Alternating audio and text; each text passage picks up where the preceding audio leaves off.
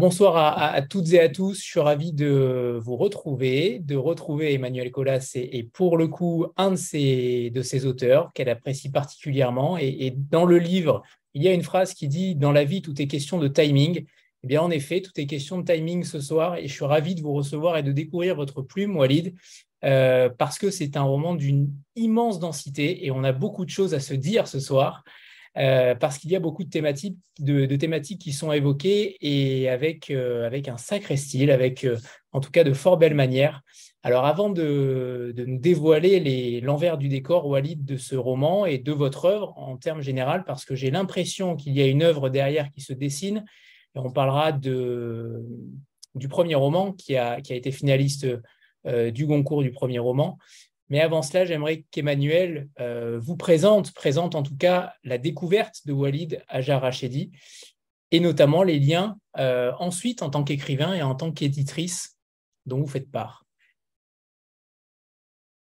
Merci Anthony. Euh, bonjour à tous. cela, me fait très plaisir de vous retrouver ce soir.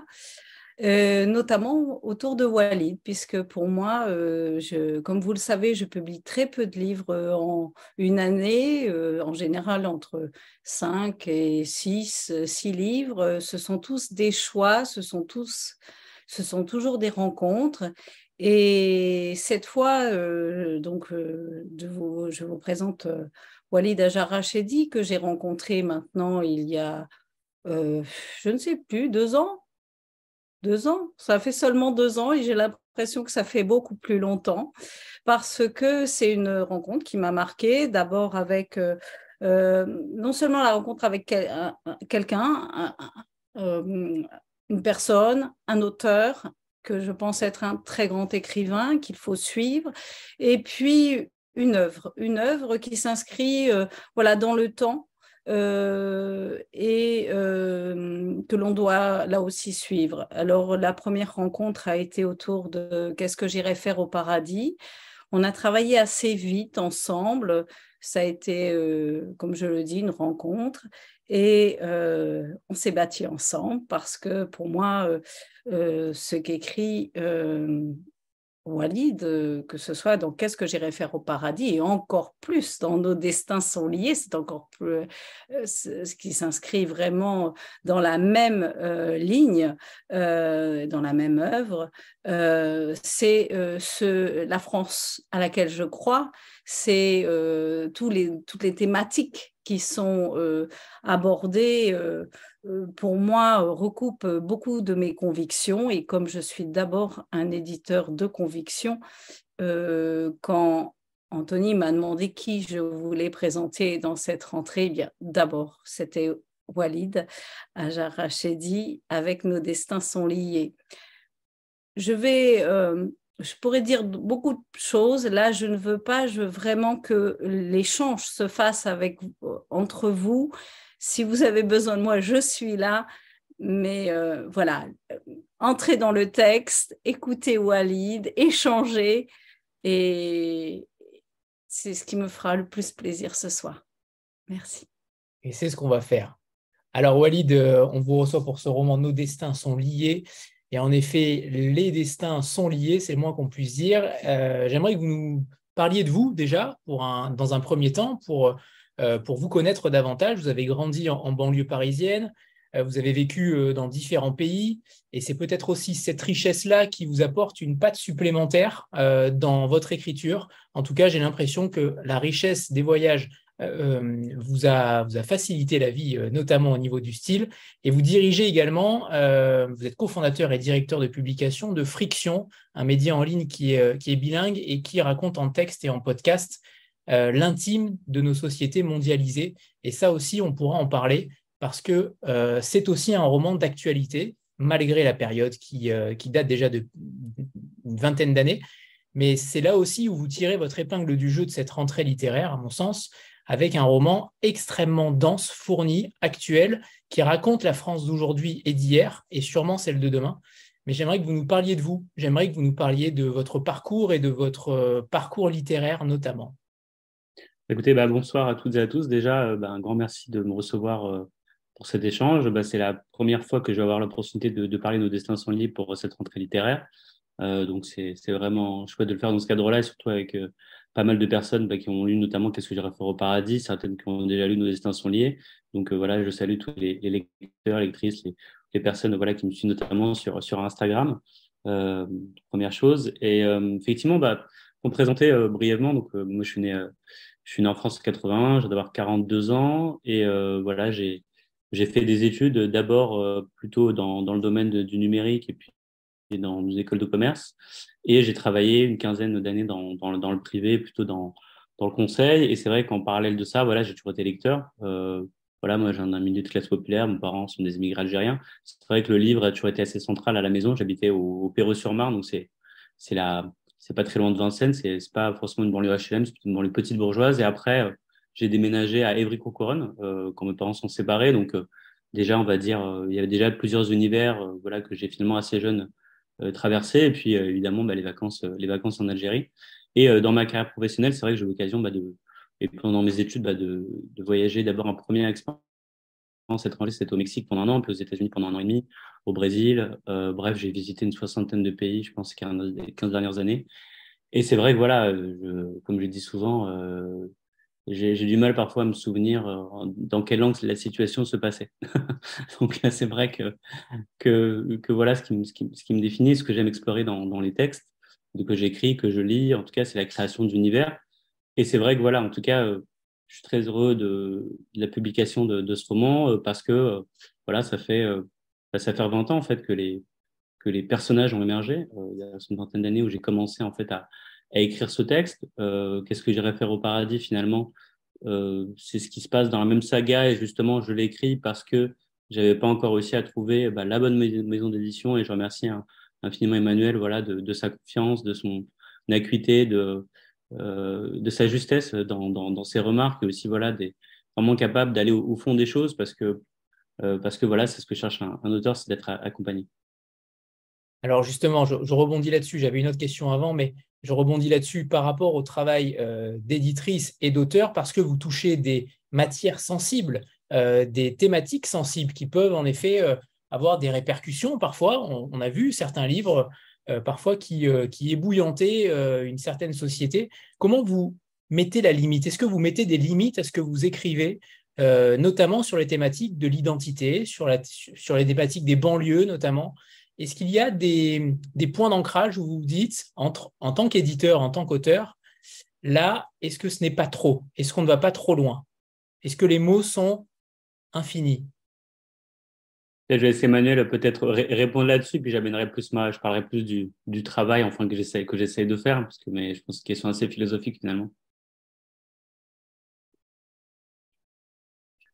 Alors, vous voulez que je réponde un peu sur ça? Si j'ai bien compris, c'est bon pour lancer.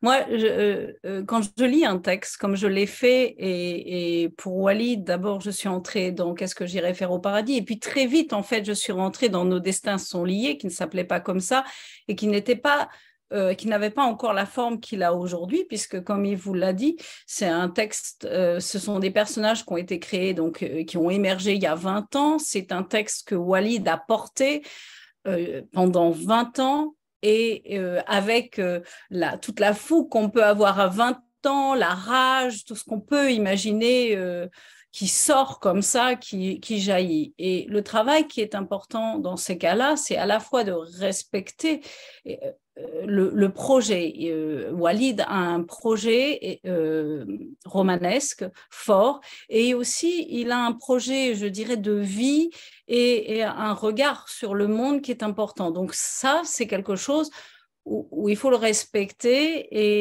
et, d'autant plus qu'il a une langue.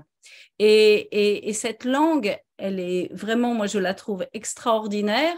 Et à la fois, il fallait arriver ensemble à faire aboutir ces deux textes euh, euh pour euh, que qu'il trouve le lecteur. Parce que quand vous écrivez pendant 20 ans avec des personnages, vous les connaissez très bien, vous leur donnez beaucoup, beaucoup, beaucoup d'espace, vous, êtes dans une chronologie qui est la vôtre, vous êtes dans une langue qui est la vôtre. Et moi, finalement, mon rôle, c'était de, lire et de dire, là, tu crois pas que c'est un peu too much? Là, euh, je suis pas sûre, moi, aujourd'hui, j'y crois pas tout à fait. Ou là, là, c'est sûr. Vous voyez, quelqu'un qui regarde, qui, qui, a un énorme respect du texte, de l'œuvre, parce que je suis convaincue qu'il a une œuvre et qu'il faut le, euh, je vous l'ai dit. Et, mais à la fois, il faut ce regard, à la fois cette distance qui permet de, de faire euh, aller encore plus loin. Et, j'ai beaucoup aimé le travail qui a été fait euh, par Walid. nous l'avons accompagné en, il y a eu plusieurs, euh, je dis nous parce que je n'ai pas été la seule lectrice hein, dans la maison. Nous l'avons accompagnée euh, en, avec des, on avait des points de vue différents, on était toutes différentes, et, du coup d'essayer de, lui dire tiens tel personnage, moi je le sens pas, et du coup lui automatiquement il répondait, donc il le défendait. Donc, au bout du compte, ça modifiait des choses. Mais euh, le travail vraiment. Euh, et, à la fois le travail que fait Walid dans son écriture, dans sa langue, euh, est très abouti. Donc, c'est un. c'est, je vais vous dire, c'est, vraiment jouissif de travailler avec Walid pour un éditeur. Et, ça, je le dis, je le défends, je défends cette, à la fois cette langue, ce projet, et je vous dis ce qu'il porte aussi quand vous le lisez ou quand vous le lirez, il y a de quoi, euh, il y a de quoi vous nourrir pour penser.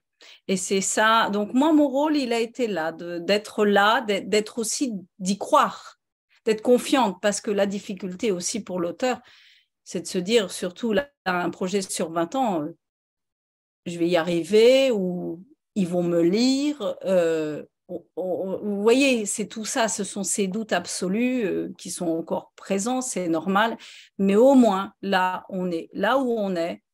Le livre, il est là, il est pour vous, vous pouvez le lire et il est très très abouti. C'est un grand livre. Et voilà ce que j'ai fait, c'est tout. Donc j'ai accompagné, c'est le mot, c'est tout. Bah, grand merci Emmanuel. j'aurais pas mieux dit euh, sur toute cette partie-là. Alors peut-être juste pour apporter effectivement bah, un éclairage, euh, parce que je pense Anthony euh, que voilà, vous parliez de la question des thématiques et la sensibilité de certaines thématiques. Moi, je pense qu'en fait, il n'y a pas de thématique tabou en littérature. je pense qu'il y a nécessité simplement de, de travailler. typiquement, on va prendre par exemple un personnage, voilà, comme Céline de Verrières. Donc c'est le personnage, cette jeune fille, voilà, issue d'un milieu favorisé, qui habite à Versailles, qui est rebelle, qui est gothique, etc. Donc, il peut y avoir au départ euh, la tentation finalement euh, se dire voilà, je, vais y aller avec un, regard presque de touriste, c'est-à-dire euh, je prends ma caméra et puis je commande, comme parfois le font beaucoup d'auteurs sur des choses qui ou d'autrices qui sur des choses qui ne, qui ne connaissent pas.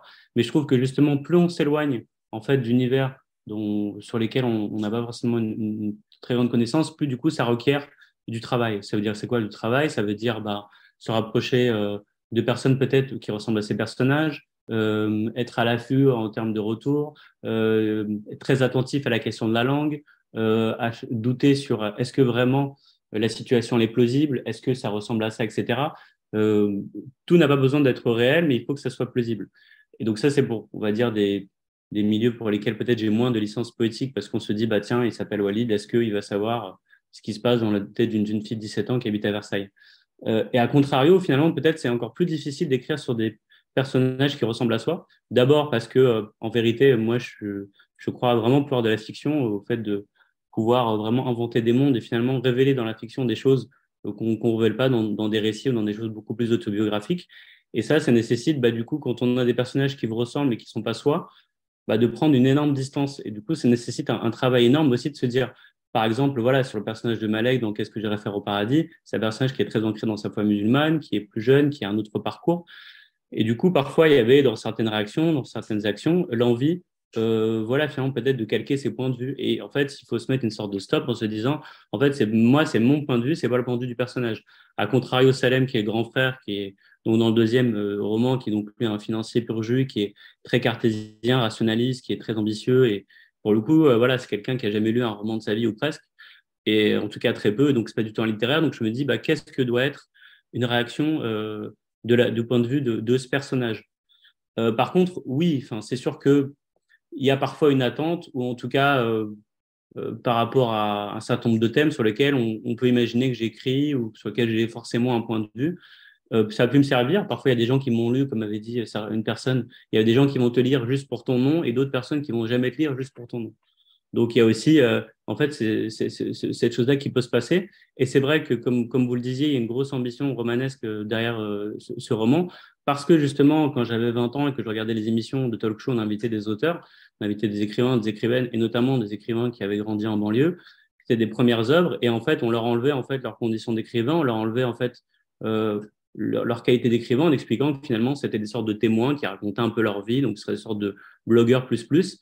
Et en fait, on s'imaginait qu'ils faisaient que c'était, qu'ils faisaient que du témoignage et on leur élevait en fait la qualité de, de romancier. Et souvent, ce qui se passait, c'est que ces auteurs-là, quelques exceptions, en fait, ont eu du mal à poursuivre parce que finalement, une fois que vous avez raconté ce que vous avez à dire, enfin, vous avez, vous avez raconté, euh, entre guillemets, euh, vous avez des premiers récits autobiographiques à 20 ans, bah, derrière, en fait, se relever de ça, arriver à continuer une œuvre, être entendu, crédible, avoir un espace de réception, c'est très, très compliqué. Et du coup, moi, je voulais, dès le début, j'avais cette ambition-là parce que je crois que c'est le pouvoir de la littérature de créer des mondes. Et du coup, bah, quand vous créez des mondes et quand vous avez la vingtaine et vous allez proposer ça, et ben en face, il n'y a pas, il a pas forcément euh, tout de suite euh, euh, l'espace en fait pour, pour, pour, vous accompagner, comme je disais tout à l'heure. Et puis deuxièmement, je pense que qu'Emmanuel a très bien dit, c'est aussi finalement la maturité, c'est-à-dire, je pense que j'avais une très haute idée de ce qu'est la littérature. je me suis jamais imaginé que la littérature c'était juste une sorte de autobiographie plus plus mixée avec du blogging. C'est vraiment un vrai travail sur la langue, la forme, le propos bah, en fait, ça, ça nécessite du temps. C'est du temps, surtout bah, comme moi, euh, quand on vient voilà, d'un parcours transfuge de classe où à côté, il faut travailler, il faut faire plein de choses. Donc, on n'a pas non plus des années vides dans lesquelles on va faire qu'écrire. Et aussi la vie qui se passe à côté, c'est très bien. C'est vrai que dans ces auteurs-là euh, dont vous parliez, on peut penser peut-être à Abdel Malik, qui a eu euh, en effet ce, type de parcours. Alors c'est vrai que c'est un roman très littéraire, parce qu'on croise Kundera, on croise Gary, Kafka, Sartre, et même Deleuze. Euh, et ça, c'est intéressant parce qu'on y voit aussi toutes vos, pas forcément vos influences, mais en tout cas, votre amour de la littérature. Est-ce que vous pouvez nous parler de ce lien avec les mots et la littérature, euh, notamment de Sourire de loup de Zadie Smith, qui apparemment est votre ouvrage, on peut dire ouvrage fétiche peut-être, euh, et qu'on connaît peut-être peu en France, Zadie Smith, et, peut-être un petit peu moins connu en France que, beaucoup d'autres auteurs étrangers.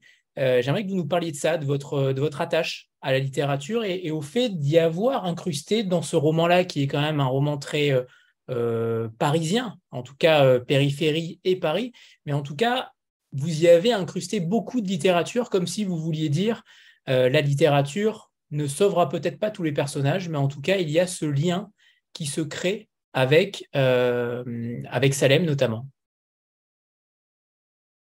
ce qui est vrai, en tout cas, c'est que voilà, la littérature et la lecture a toujours occupé pour moi une place essentielle. Je pense que moi, j'ai été longtemps en fait euh, enfant unique hein, de, mes deux parents, donc c'est vrai que je trouvais dans le fait de lire des histoires une forme de, refuge, une forme d'évasion.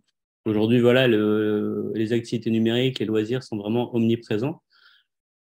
Euh, mais c'est vrai que c'est une époque où, voilà, finalement, quand on faisait un milieu populaire, on n'avait pas forcément beaucoup, beaucoup de loisirs. Donc, euh, moi, j'ai, j'avais quoi? J'avais le Club Dorothée et la bibliothèque.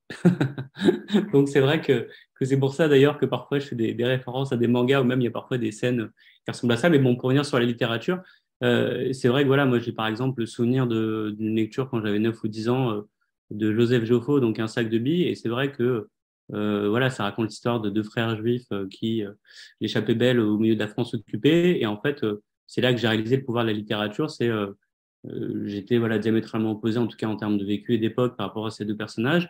Et en fait, ces deux personnages-là m'ont fait découvrir une réalité historique, un monde, une manière de voir les choses. C'est là où vraiment j'ai réalisé le, le, le, pouvoir du roman. Et, et c'est vrai que par la suite, voilà, il y a tout un tas d'auteurs qui, m'ont accompagné. On parlait de Romain Gary, c'est vrai que La promesse de l'aube a été voilà, pour moi un, grand livre et aussi voilà, le caractère de, cet écrivain. Euh, euh, Globetrotter, euh, minoritaire né, euh, avec plein de, multiples vies qui m'a assez fasciné. Et c'est vrai que je parle souvent en fait de, de Zadie Smith, de, de Sourire de loup. Donc Zadie Smith, c'est une auteure qui a explosé donc au début des années 2000, en 2001, avec un roman donc qui est un roman voilà polyphonique qui raconte le monde multiculturel des années 2000 et aussi qui raconte le passé colonial britannique à travers une galerie de personnages. Et en fait, à ce moment-là, quand moi j'ai découvert ça, en fait, ça m'a paru exactement l'opposé de ce qu'on faisait en c'est-à-dire que en fait, dès qu'on avait un auteur qui venait des marges, euh, au sens euh, large, bah, en fait, on cantonnait cette question de témoignage. En fait, là, j'avais l'impression de trouver une vraie écrivaine au sens de, voilà, moi, ce que, ce que j'aimais lire euh, quand on lit Balzac, Zola, etc. Ou quand on lit, je sais pas moi, Les Misérables, on se dit pas que Victor Hugo, c'est Jean Valjean, en fait. On se dit, en fait, il y a quelqu'un qui nous emmène explorer un monde.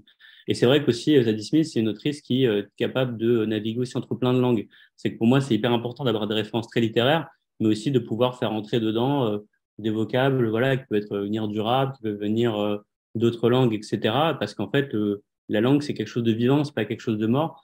Et moi, j'avais envie d'apporter en fait une pierre euh, enfin ma pierre à, cet édifice-là. C'est vrai que je parle pas mal de ça, très pas mal d'auteurs existentialistes parce que souvent en fait, euh, et je comprends le, le, point, hein, c'est qu'on pense que j'écris des romans sur l'identité. En fait, l'identité pour moi c'est juste euh, un, un, subterfuge pour, pour parler de romans plutôt existentialistes parce qu'en vrai, les, les, personnages ils se posent moins la question de leur identité que la question de leur place dans le monde, dans la société. Finalement, l'identité parfois aujourd'hui c'est un c'est un mot un peu c'est une sorte de piège presque. C'est-à-dire qu'on se laisse enfermer dans quelque chose, euh, voilà, euh, on est réduit à son genre, à son origine, à sa religion, alors qu'un individu, c'est quelque chose de complexe, c'est quelque chose qui évolue dans le temps. Et en fait, il faut s'autoriser cette complexité, euh, ce changement. Et je pense que la littérature est, est le lieu à partir duquel on peut raconter ce voyage.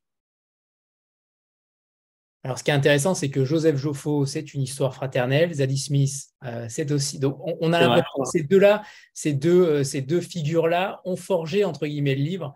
Euh, j'aimerais bien qu'on parle de cette relation fraternelle parce que vous avez aussi un frère avec qui vous avez euh, créé Friction. Euh, et donc, racontez-nous qu'est-ce qui vous fascine aussi dans la, dans la question de la fraternité, puisque les deux romans ont cette question de, fraternité et que Malek, le personnage principal dans, dans votre premier roman, et Salem dans le deuxième, donc sont, sont deux frères.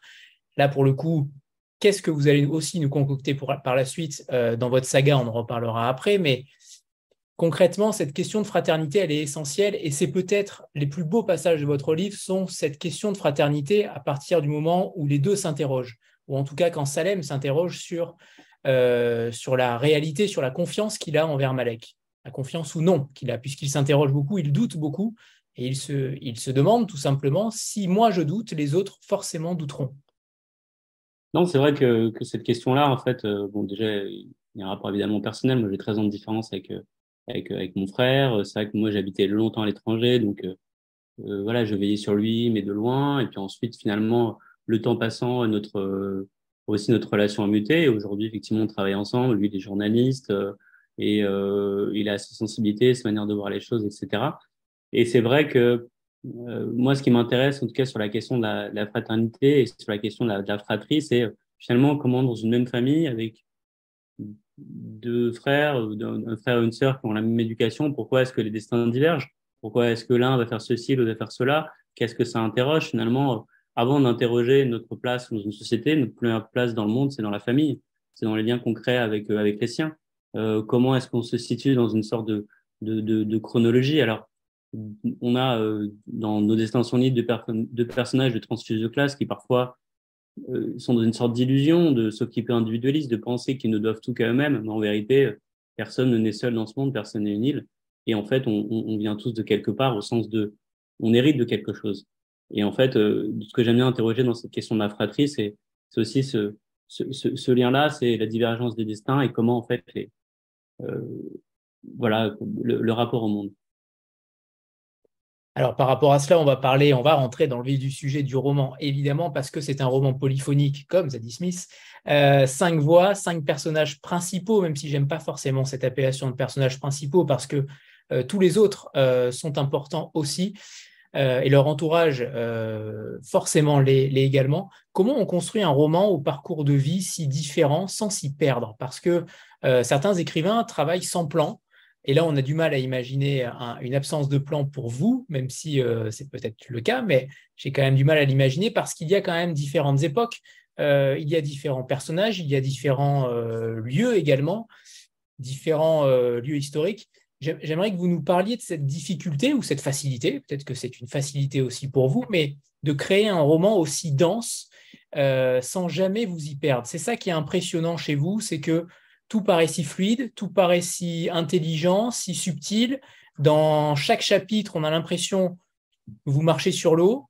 Euh, est-ce qu'il y a eu une difficulté particulière pour créer un tel roman? Il y a 20 ans de surcroît, euh, alors à une époque où justement vous étiez au, cœur même des, événements, et c'est pour ça aussi que c'est un grand roman, c'est que vous ne l'avez pas écrit aujourd'hui. Et je pense que ça fait aussi une grande différence, c'est qu'on perd parfois les sensations, les éléments d'il y a 20 ans, et là, vous avez cultivé tout ce sel de l'époque, et on, on s'y croirait tout simplement. Donc j'aimerais que vous nous parliez de ça, de cette construction polyphonique à cinq voix. déjà, en fait, ce qu'il faut savoir, c'est qu'à un moment, il y en avait même eu neuf. Donc, euh, typiquement, bon, pour ceux qui ont lu euh, le personnage de Djibril, le personnage de David, euh, enfin, il y a des personnages, en fait, j'aurais écrit quasiment un, mini-roman dans le roman. Après, c'est juste que ça devenait beaucoup trop complexe et, et du coup, voilà, il fallait, fallait un peu rationaliser. Euh, non, en fait, bon, bon j'apprécie beaucoup évidemment le, le, compliment et ça me touche énormément, mais en vérité, il y a énormément de travail. Euh, il y a des choses qui ont surgi un peu comme ça, mais pour le reste, été énormément de travail. Je crois que j'en ai dû en écrire 18 versions euh, de, de, ce roman. Euh, mais vraiment 18 versions, c'est pas j'enlève une page et puis je dis tiens, V18, quoi. Non, c'est vraiment 18 versions. c'est pour ça que ça a pris aussi pas mal de temps. Et en fait, ce qui s'est passé, c'est que c'était fait un peu par hasard après cette construction, c'est-à-dire que c'était plus par jeu. Je pense que comme beaucoup de romanciers, en tout cas, moi, j'avais une admiration pour le genre de la nouvelle, alors peut-être aussi parce que j'ai, j'ai lu un moment pas mal de, littérature latino-américaine, pardon. Et c'est vrai que les auteurs mexicains, euh, les auteurs uruguayens comme Mario Benedetti, euh, c'est des, auteurs en fait qui ont cultivé l'art de la nouvelle. Et en fait, j'étais assez fasciné par la capacité d'avoir une chute juste après deux, trois pages. Et par exemple, dans Destins sont liés, j'essaie de faire presque en sorte que chaque chapitre, ce soit des presque comme une nouvelle. Et du coup, c'est vrai que pour moi, en fait, ce qui s'est passé, c'est que par exemple, vous parlez tout à l'heure du personnage de Mathieu Vincent, juste avant qu'on se connecte. En fait, euh, ce personnage-là est, est surgé un peu comme ça. Et finalement, dans, ce, dans, cette, dans cette partie que j'avais écrite sur lui, j'écris euh, voilà, une sorte en filigrane le personnage de Céline, une jeune femme comme ça, euh, que lui idéalise complètement, un peu une sorte de parisienne de, de, de, publicité. quoi. Et en fait, je me suis dit, mais en fait, comme lui, justement, il est dans une fiction permanente, on va se dire qu'en fait, ce personnage de Céline, il est complètement l'inverse de ce que lui, il imagine, en fait.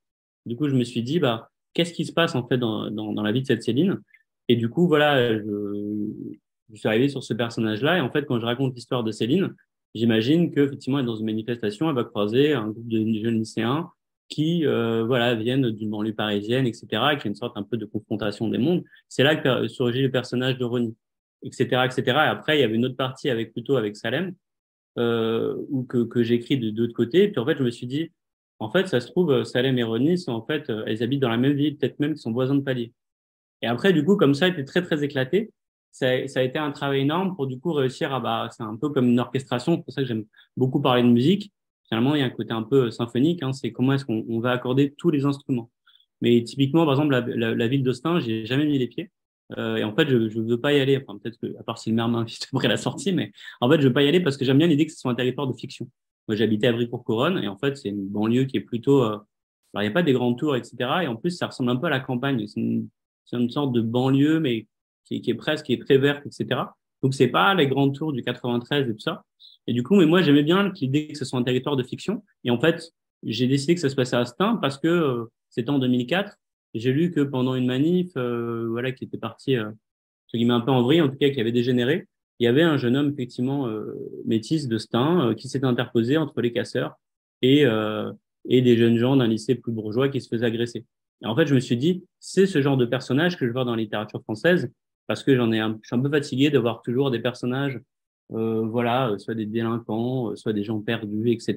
Et j'avais envie aussi que, parce que ça correspond aussi à ce que je voyais autour de moi, des gens qui ont une forme de quelque chose d'héroïque, pas au sens forcément de faire des choses extraordinaires, mais euh, en tout cas de euh, voilà quelque chose de beau et euh, la question et de quelque chose de poétique à, raconter. Alors c'est très difficile ce soir parce que j'ai beaucoup de questions et il va y avoir beaucoup de questions. Alors je vais essayer d'être très altruiste. J'ai déjà pris la place de, de Jennifer, pardonne-moi. Et donc Agnès, c'est à toi. Merci, bonsoir Walid et Anthony et tout le monde. Euh, moi, je, voilà, j'ai sauté sur l'occasion puisque vous parlez d'orchestration et de, et, de, mise, de mise en musique. Euh, il y a une bande son qui est euh, terriblement présente dans ce, dans ce livre.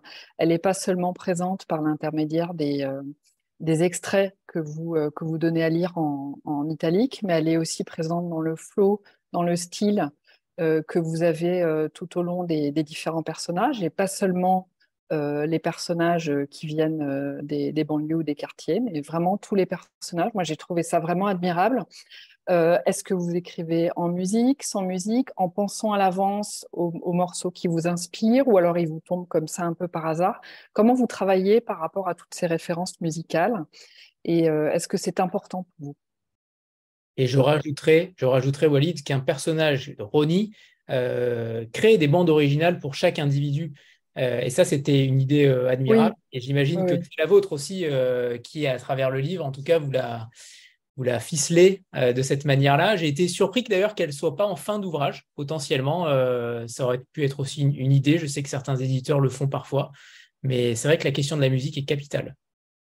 Ah, bonsoir Agnès, merci beaucoup pour, pour, cette question. Et effectivement, je vous confirme que la musique est quelque chose d'omniprésent. En fait, ça correspond aussi euh, à l'âge où j'ai commencé à écrire, où en fait, je me suis autorisé à écrire parce que, comme je vous ai dit, viens d'un milieu populaire et pour moi, en fait, les, les écrivains étaient euh, un peu des...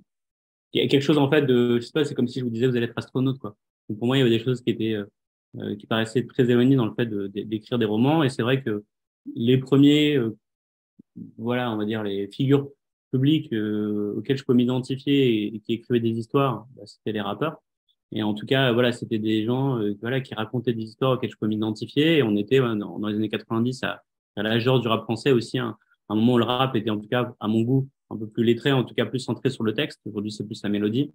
Et c'est vrai que du coup, euh, en fait, l'envie d'écrire des histoires, c'était aussi l'envie, voilà, d'avoir quelque chose qui sonne, voilà, sans sans citer Flaubert, mais enfin voilà, vous avez compris l'idée, hein, c'est que moi j'ai envie qu'on quelque chose qui sonne à l'oreille, j'ai envie qu'il y ait un flow. Euh, je suis pas rappeur, mais j'ai envie en tout cas, qu'il y ait un rythme. En tout cas, pour moi, j'arrive pas à être juste dans le dans le personnage si j'entends pas sa voix. Et euh, parfois aussi dans la création même des personnages. En fait, parfois c'est dans une musique, dans une chanson, juste parfois trois mots où j'ai trouvé en l'inspiration pour créer euh, tout un tout un univers autour du personnage. Souvent, moi, ça part de choses assez assez simples. Et c'est vrai que du coup, pour chacun des des personnages, moi j'ai une vision en fait, euh, et je pense à eux comme si comme je pense à des, à des gens que je connais très bien, c'est-à-dire que je pourrais vous dire qu'est-ce qu'ils euh, qu'est-ce qu'ils aiment écouter comme musique, qu'est-ce qu'ils lisent, euh, leur biographie amoureuse, où est-ce qu'ils ont voyagé, etc. Donc j'ai comme c'est des, des, personnes avec lesquelles je, je, vis depuis très longtemps, du coup pour moi ça me paraît naturel en fait de parler de leur goût et parmi dans, et dans ce goût-là il y a effectivement la question de la musique.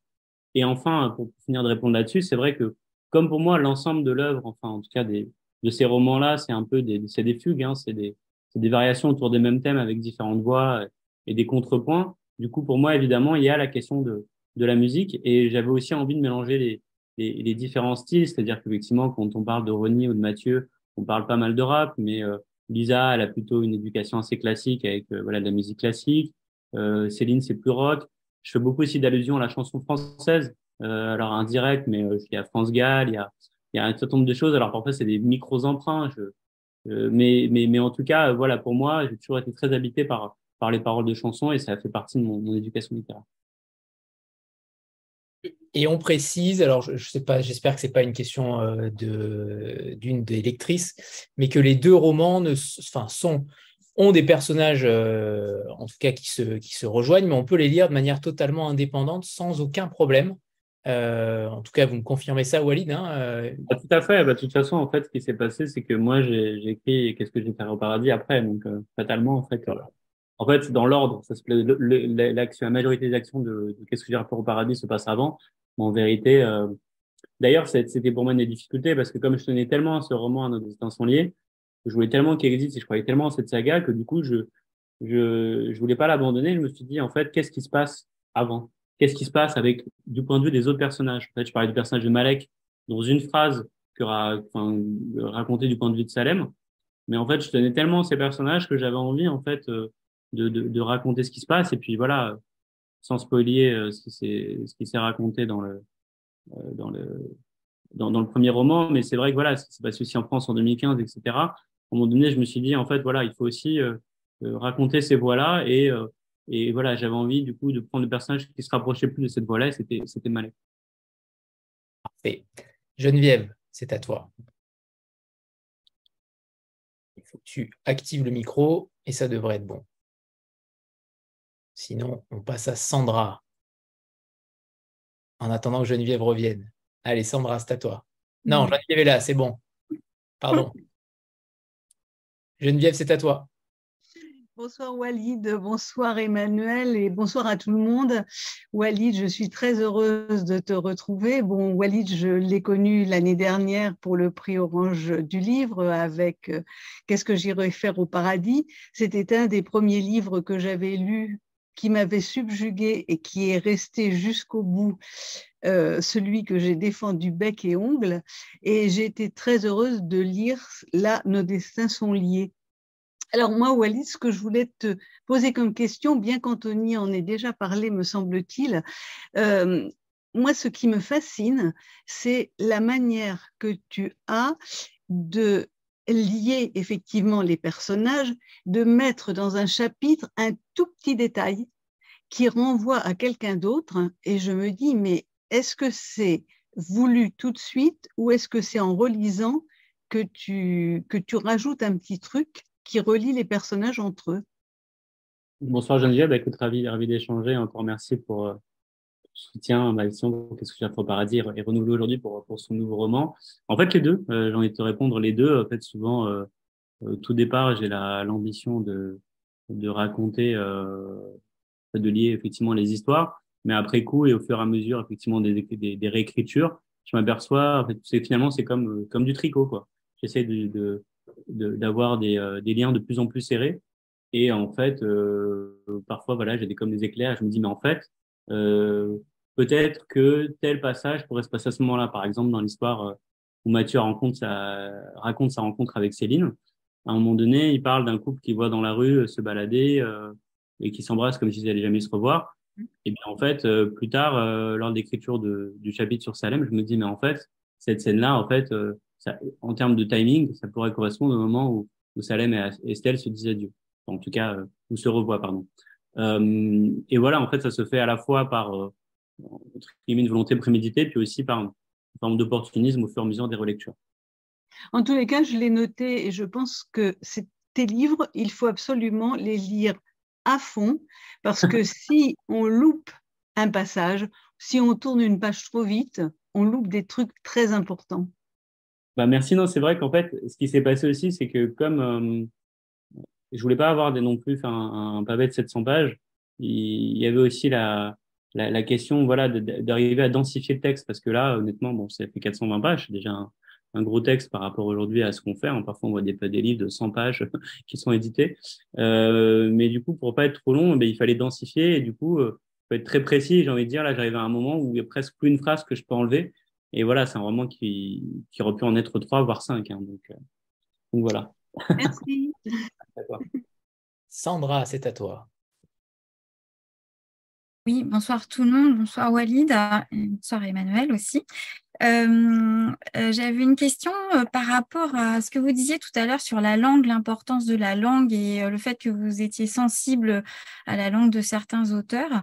on a bien compris, je pense, que vous aimez multiplier les personnages pour trouver des identités, des tempéraments, des profils différents, et aussi par la musique, vous avez rajouté. Mais est-ce que aussi le parce que moi, c'est ce qui m'a frappé dans votre roman, c'est euh, toute la richesse de la langue en premier lieu. Est-ce que euh, la multiplicité des personnages, elle peut être aussi euh, motivée par justement ce besoin, cette envie de travailler la langue, de travailler des langues, des, langages différents? Bonsoir Sandra, merci beaucoup pour cette question. Oui, je vous confirme, hein, l'idée vraiment des cinq voix, c'était d'avoir vraiment cinq manières d'écrire différentes. c'était c'était d'avoir des, tons et des, lexiques assez différents. Et c'est vrai que là où, par exemple, moi, je suis satisfait, euh, enfin, je vois une forme de progression, en tout cas quelque chose où je suis allé encore plus loin dans le projet littéraire sur ce deuxième roman par rapport à qu'est-ce que j'irais faire au paradis, c'est que qu'est-ce que j'irais faire au paradis, euh, même si Malek, parfois, il, il, la langue, je la laisse un peu partir, mais reste une facture finalement très classique. J'avais essayé de privilégier plutôt le récit et le fond avec une histoire voilà, qui, qui, qui, qui avait un certain nombre de, de challenges là-dessus, mais du coup, sur nos destins sont liés, où on est moins, en tout cas sur la fin, c'est quelque chose de très tendu. J'avais besoin du coup, euh, à contrario, d'avoir cinq personnages qui soient très très identifiables sur la langue. Euh, et en fait, pour moi, ça correspond aussi, voilà, à ce qu'est la littérature, c'est-à-dire, euh, euh voilà, on parle souvent de Louis Ferdinand Céline, euh, euh, on peut parler aussi, voilà, d'auteurs plus plus récents. Et en fait, on, je pense qu'on reconnaît aussi la littérature à sa capacité à, à s'embarrer des mondes à travers la langue. Alors, je sais bien qu'Annie Arnaud a dit que tant que transfuge de classe, il faut avoir la langue la plus minérale possible et tout. Et non, moi, au contraire, moi, je pense que, en fait, il faut au contraire essayer de, de quelque part enrichir la langue, la transformer et participer finalement à cette réécriture, bah, j'ai envie de dire, du, du roman national par ça. Et c'est vrai que voilà, tout à l'heure, je parlais avec Anthony de, mon parcours personnel. C'est vrai que voilà, le fait d'être français d'origine algérienne, euh, d'avoir déjà des très tôt naviguant de plusieurs langues, d'avoir habité plusieurs années en Amérique latine, aux États-Unis, euh, d'avoir changé de milieu social très souvent. Du coup, forcément, ce qui frappe, c'est la manière de parler des gens, sans forcément parler. Par exemple, même dans des milieux bourgeois, par exemple, si vous prenez des gens qui travaillent dans une boîte du CAC 40 versus des gens qui qui, travaillent dans le monde de l'édition, par exemple, le truc qui me fait toujours rire, c'est tous les mails commencent par cher. Cher Walid, ceci, cela. En fait, moi, je ne disais jamais cher dans un mail avant de, côtoyer des gens dans la culture. Donc, bon, c'est des détails, mais ce que je veux dire par là, c'est qu'effectivement, pour moi, la question de la langue, euh, elle est primordiale dans, euh, dans la, capacité, en fait, à la fois à faire littérature et aussi à, à créer des univers. Et aussi, enfin, dernière chose, c'est que j'avais aussi envie de donner une forme de lettre de noblesse à un certain lexique, à certains parler, euh, voilà, que, que, j'ai vu euh, quand j'étais adolescent notamment.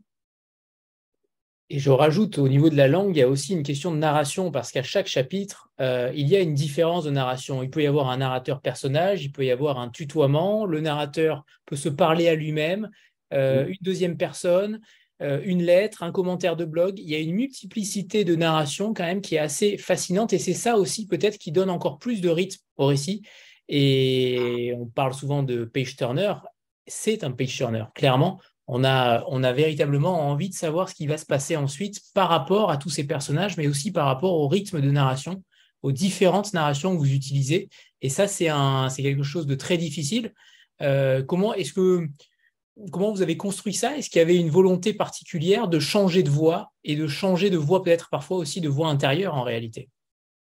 En fait, ce qui se passait, c'est que, par exemple, pour faire, pour écrire un roman choral, parce que je me suis beaucoup intéressé à la question sur, euh, voilà, je parlais Smith, mais aussi plein d'autres auteurs. Je pense à Sabri Louata avec les Sauvages, là, en 2012, c'était un, aussi un très belle trilogie, etc., qui était un, un, beau patch turner. Euh, et en fait, souvent dans les, dans les romans chorales, en fait, ce, que, ce qui se passe, c'est qu'il y a quasiment pas de récit à la première, enfin, de vue à la première personne, parce que justement, en fait, l'écrire de point de vue omniscient permet du coup de lier plus facilement les personnages. Euh, je sais pas, quand vous lisez, euh, comment ça s'appelle bon, Peu importe, mais en tout cas, la difficulté pour moi, c'était à la fois de garder la voix des personnages, donc permettait effectivement des choses à la première, à la deuxième personne, mais en même temps de permettre d'avancer dans le récit, parce qu'en fait, c'est très difficile à la fois d'écrire des choses à la première personne, en même temps de multiplier les points de vue. Donc, il fallait que je crée forcément des liens entre les personnages. Donc, ça passait par euh, aussi effectivement des échanges par d'autres biais. Et pareil sur la langue. Par exemple, le personnage de Salem, la majeure partie de ces, de ces, de ces chapitres se passe euh, écrit du point de vue de la troisième personne, donc un ton un peu plus neutre. Mais après, j'avais besoin qu'on rentre dans son univers, j'avais besoin de forme de rupture de ton sur la langue, etc. Donc forcément, il fallait que je passe par le biais de la lettre. Pareil, quand on va dynamiser la narration avec des textos, avec des messages vocaux laissés, c'est des choses aussi pour accélérer la narration. Et aussi pour du coup sentir la, la, la tonalité des personnages, l'intensité, etc. Et tout ça, en fait, encore une fois, on en revient sur la musique, c'est un peu doser chacun des instruments.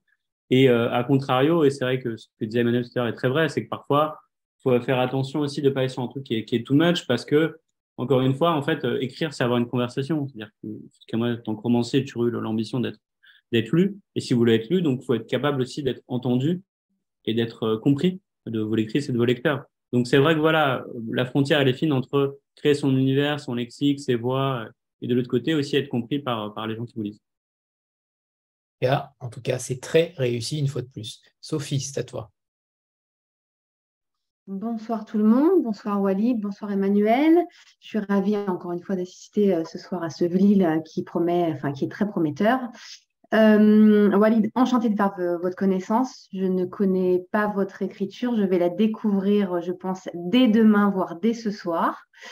je suis ravie en fait voilà, de vous rencontrer. Et une question venant de la banlieue parisienne, comme moi. Euh, avez-vous été euh, aidé euh, par des professeurs? Avez-vous Enfin, est-ce que, est-ce que voilà, vous avez un mentor quelque, dans, dans l'éducation, enfin un prof qui vous a donné cette envie d'écrire, qui vous a passionné pour quelque chose, quelque matière que ce soit, et, et voilà, c'est ma question. Bah, Sophie, merci de votre question et bonsoir, enchanté également de, faire votre connaissance. bah, je, bon, je pense qu'il y a la figure d'Estelle, hein, qui, est un, qui est un personnage hyper important dans le roman, qui est un, qui est un professeur et qui voilà, qui est un peu l'incarnation justement de, de cette idée voilà, de, de, de mentor et de personnage qui, qui va justement guider, euh, euh guider un des, un, bah, un, des, personnages qui a un rôle assez central. Et c'est que moi, c'est vrai que moi, à titre personnel, alors, avec l'éducation nationale, j'ai toujours un, rapport assez ambigu. C'est-à-dire que, à la fois, j'ai rencontré des gens extraordinaires, euh, je pense notamment à la prof de quand j'étais en première S. Moi, j'étais en, j'ai fait S. Alors pas forcément parce que j'aimais euh, tant que ça la physique et la bio, etc. Mais c'est parce que c'était la filière des bons élèves. J'étais bon élève, donc il fallait faire S. Et puis voilà, qui, quel travail on fait après à bac L? Il n'y a pas de boulot. donc voilà, en fait, finalement, je fais un parcours assez classique de, voilà, de, de quelqu'un qui en a une popularité qui fait des, des études. Euh, et donc voilà, je rappelle de Madame Dixmier, effectivement, c'était la, une des premières, euh, voilà, quand je vendais mes disserts, à me dire, euh, valide, en fait, tu sais vraiment écrire, etc. Et à contrario, c'est vrai que parfois, en fait, euh, on voit bien qu'en éducation nationale, on peut avoir aussi des situations où finalement on est un peu formaté et puis on on, regarde pas au-delà des cases. Et, euh, et c'est vrai que par exemple, typiquement, euh, euh quand je suis entré en CP, en fait, mais mon père avait des suites de santé en Algérie, on était allé pendant l'été. Je suis arrivé avec deux mois de retard. Et en fait, la, maîtresse d'école avait décrété que je n'apprendrais jamais à lire. donc, elle avait voulu je retourne à la maternelle, et puis c'est ma mère qui m'a appris à lire à la maison. Et donc, et finalement, deux mois plus tard, j'étais premier de la classe et voilà, c'était un peu mon, mon moment, entre guillemets, assez fondateur et tout. Donc, à la fois, oui, j'ai eu des grands, euh, des enseignants qui ont été incroyables et qui m'ont guidé et qui ont permis ouais, d'être là où je suis aujourd'hui. Je pense aussi à un enseignant voilà, qui m'a encouragé à passer les concours pour les écoles de commerce. Une époque où voilà, j'étais dans mes études et je n'étais pas vraiment dans, dans le bon endroit, en tout cas, ce qui me correspondait pas. Donc oui, il y a eu des grandes rencontres. Et puis en même temps, on est quand même dans une machine qui, qui met les gens dans des cases et parfois, euh, quand on est un peu entre plusieurs cases, c'est pas évident de trouver sa place. Je rebondis, je rebondis sur cette question puisque euh, Estelle, j'en suis, sûr, faisait partie des neuf euh, personnages parce qu'en effet, il y a quand même beaucoup de choses à dire sur elle. elle dit, je vous cite, je me suis rendu compte que la vraie réussite d'un enseignant, c'est de réussir à intéresser un public qui n'est pas conquis d'avance. Et vous parlez, elle parle également de ces euh, affectations, euh, la difficulté pour les jeunes enseignants, mais plus particulièrement pour ceux qui ont l'impression d'hériter d'une mauvaise affectation. On aurait cru que j'étais envoyé en première ligne de front, première ligne du front, du front. C'est intéressant aussi, et c'est vrai que c'est quelque chose qu'on entend évidemment chez de nombreux euh, enseignants et de jeunes enseignants, mais cette phrase, elle est belle de, dans l'effet d'intéresser un public non conquis. Non, comme, comme je le disais, hein, moi, je, je me souviens en tout cas quand j'étais au lycée d'une enseignante qui était prof de maths et très clairement, elle était là parce qu'elle n'arrivait pas à trouver de boulot. Elle nous l'a dit, c'est le premier jour. Donc, en plus, on était, plutôt dans une bonne classe. On n'était pas dans un bon lycée, mais on était dans une bonne classe. Et, euh, et voilà, je me suis dit que c'était quand même assez fou comme situation. Et du coup, moi, comme c'était ma réalité, pour moi, on n'était pas spécialement dans une ville sinistrée. Pour moi, c'était juste euh, le quartier où j'habitais. Euh, c'était mon lycée, je voyais pas ça d'un œil spécialement négatif. C'est finalement plus tard, quand je suis parti faire mes études à Paris, que j'ai compris, j'ai compris, pardon, euh, finalement là où j'avais j'avais étudié. Mais c'est finalement la question de la violence sociale qui intervient aussi quand on sort de son son milieu d'origine et quand on va ailleurs. Plein d'auteurs qui ont déjà écrit là-dessus euh, très brillamment.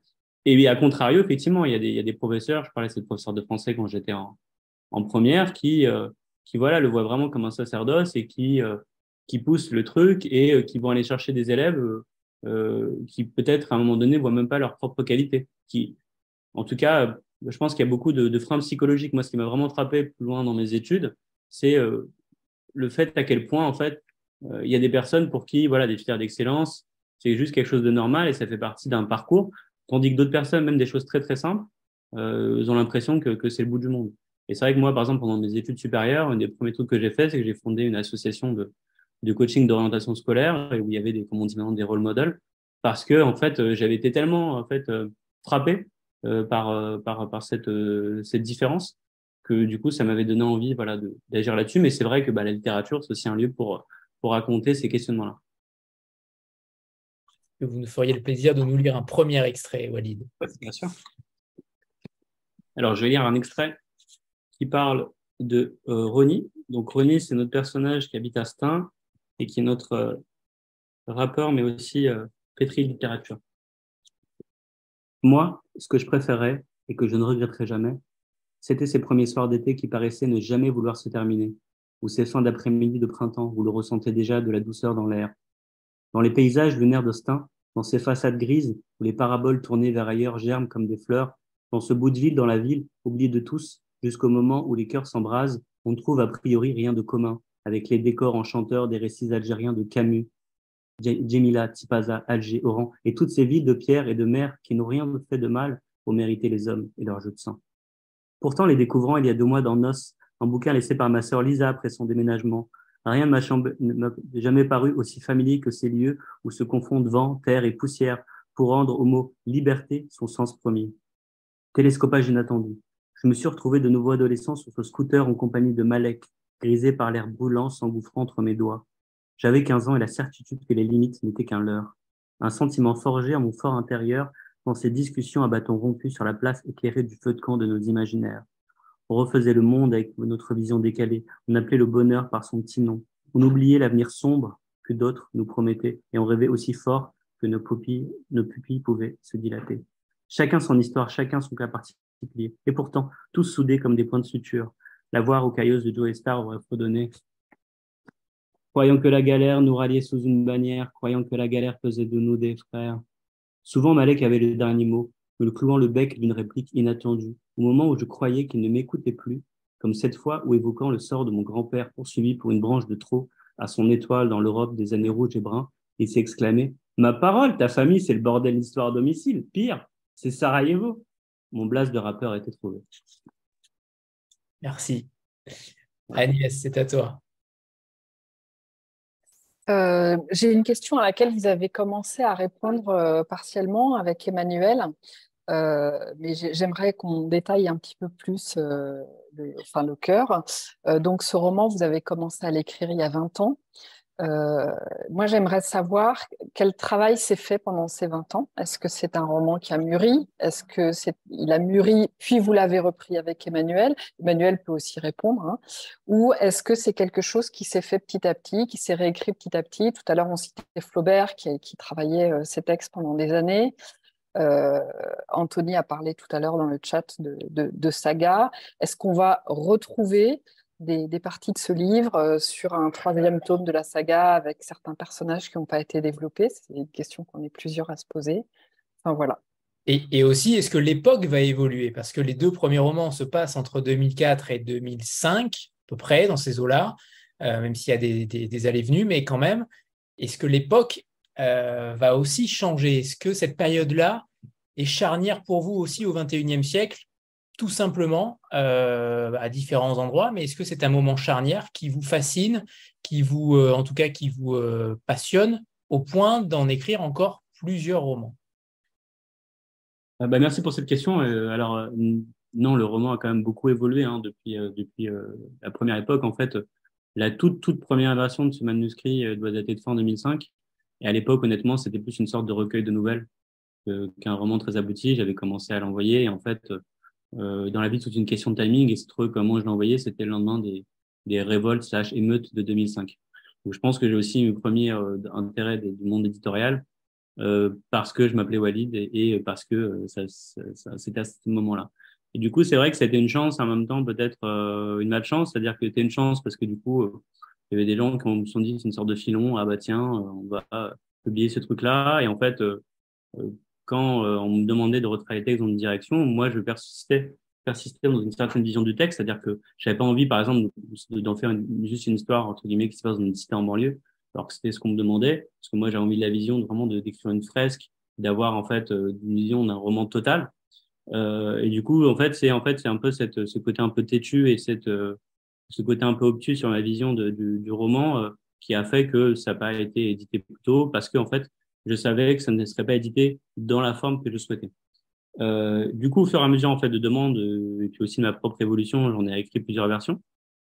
Je pense qu'il y a, eu un tournant, ça a été effectivement autour de 2013 où en fait j'étais arrivé au bout. En fait, ça faisait euh, voilà, ça faisait dix ans que j'avais commencé à écrire le texte. J'avais commencé à écrire en 2003 et j'en ai écrit déjà plusieurs versions. Et je m'étais dit bon, là j'arrive au bout d'un truc et en fait c'est pas assez loin pour que ce soit patrimonial, et c'est trop près pour qu'on n'ait pas l'impression que je raconte un truc déjà has-been.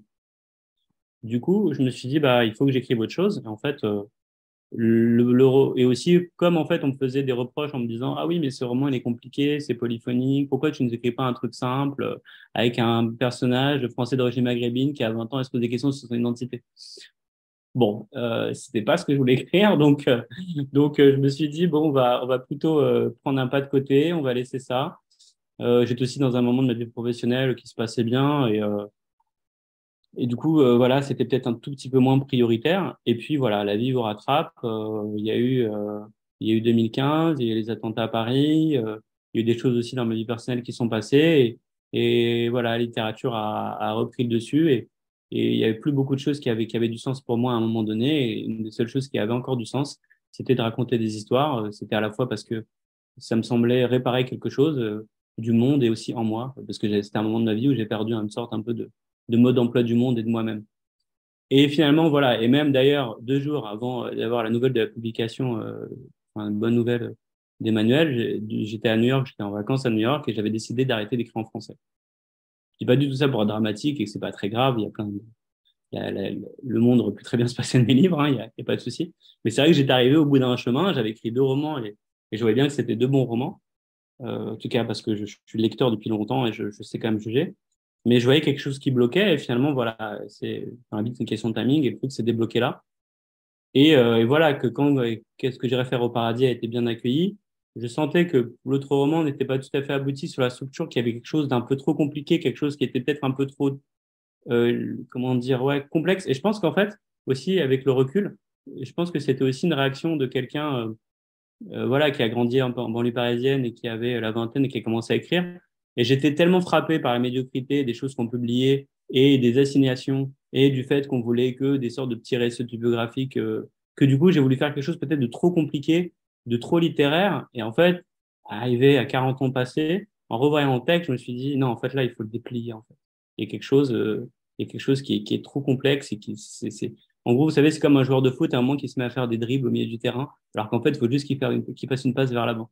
Voilà. Et du coup, j'avais pas envie de faire, euh, voilà, le, le, le jongleur, j'ai envie de faire vraiment de, construire du jeu, comme on dit. Et, euh, et voilà, et après, c'est, je pense qu'aussi la publication du premier et, tout ce qui s'est passé autour, voilà, Geneviève tout à l'heure parlait du prix Ranjoli, du prix euh, concours du premier roman, ça a débloqué quelque chose. Je me suis aussi fait confiance. Et euh, voilà, Emmanuel et, et, toute son équipe aussi m'ont accompagné voilà, dans, ces derniers mètres. Et, c'est peut-être les derniers mètres les plus difficiles pour une œuvre. Et euh, pour répondre sur la deuxième partie, oui, mon idée de départ, en fait, c'était de raconter euh, une génération sur 20 ans, donc c'est des amener aujourd'hui.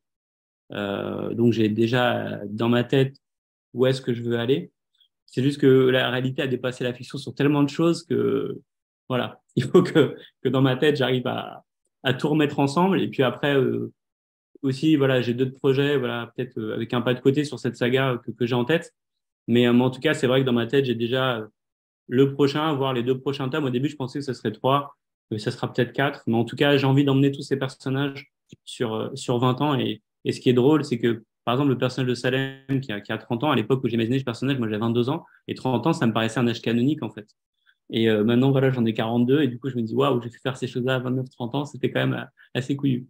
Et, euh, et enfin, euh, il y a une dernière chose aussi, c'est que j'ai commencé à écrire il y a 20 ans, mais en fait, il a beaucoup évolué. Et aussi, ce qui est, ce qui est chouette, c'est qu'en fait, j'ai gardé un peu des choses qui sont de l'ordre de la fougue, et aussi des choses que j'ai osées. C'est-à-dire qu'aujourd'hui, par exemple, je pense que j'oserais moins euh, inventer certains personnages parce qu'on est dans une époque, euh, vous savez, les sensibility readers. Euh, euh, Est-ce que vous avez le droit d'écrire sur telle chose, euh, etc. Donc il y a des, des sortes d'examens comme ça constants. Alors qu'à 20 ans, en fait, moi, pour moi, littérature, c'était infini. Donc pour moi, j'aurais pu raconter que j'étais un homme born au 15e siècle et raconter une histoire là-dessus et il n'y a pas à me challenger. Quoi. Maintenant, c'est plus compliqué. Donc j'ai réussi à garder cette part de risque et d'audace de 20 ans et en même temps y apporter le métier euh, de voilà de quelqu'un de, de, plus âgé qui est aussi voilà soutenu, accompagné et qui a connu une certaine reconnaissance. Oui, c'est pour ça que je vous ai posé ma, ma première question sur justement le, la limite, le risque, parce qu'en effet, ouais. euh, euh, il y a 20 ans et aujourd'hui, les, les, romans auraient pu être vraiment totalement différents. Ce qui est, drôle, juste pour, pour une petite anecdote là-dessus, c'est que parfois, en fait, on s'imagine que la part de fiction, elle est. Par exemple, bon, j'adore le rap, etc. En tout cas, une certaine, un certain rap d'une certaine génération. Mais typiquement, la scène qui se passe, la scène, par exemple, de casting de rap où je raconte avec Ronnie, etc., c'est un truc qui est complètement fictif. C'est une chose, quelque chose qui est, qui est inspiré d'une chanson que j'ai imaginée. Alors, je me suis un peu documenté, je savais que ça se passait comme ça.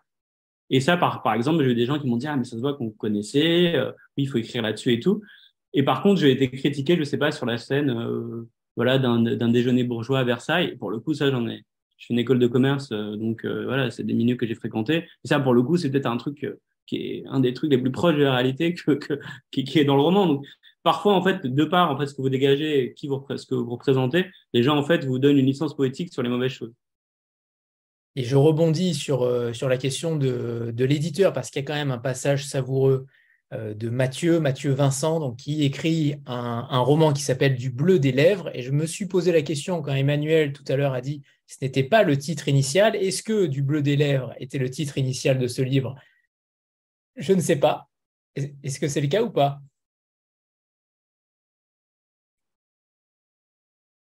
Vous m'entendez, Walid? Euh, oui, oui, non, non, non. Bah, du coup, je ne sais pas si Emmanuel voulait répondre. Tu non, peux non, répondre. Euh, pardon? Tu peux répondre. Non, non, en fait, non, non, c'est un passage qui date d'il y a très longtemps. Et en vérité, ce qui est drôle d'ailleurs, c'est que la réalité a dépassé un peu la fiction. Parce qu'au départ, en fait, si vous voulez, c'est que quand moi j'ai imaginé cette scène, c'était vraiment vers le tout début du livre. En fait, c'est juste parce que ce personnage-là, ça me paraissait un personnage complètement buté et qui se saborde totalement tout le temps.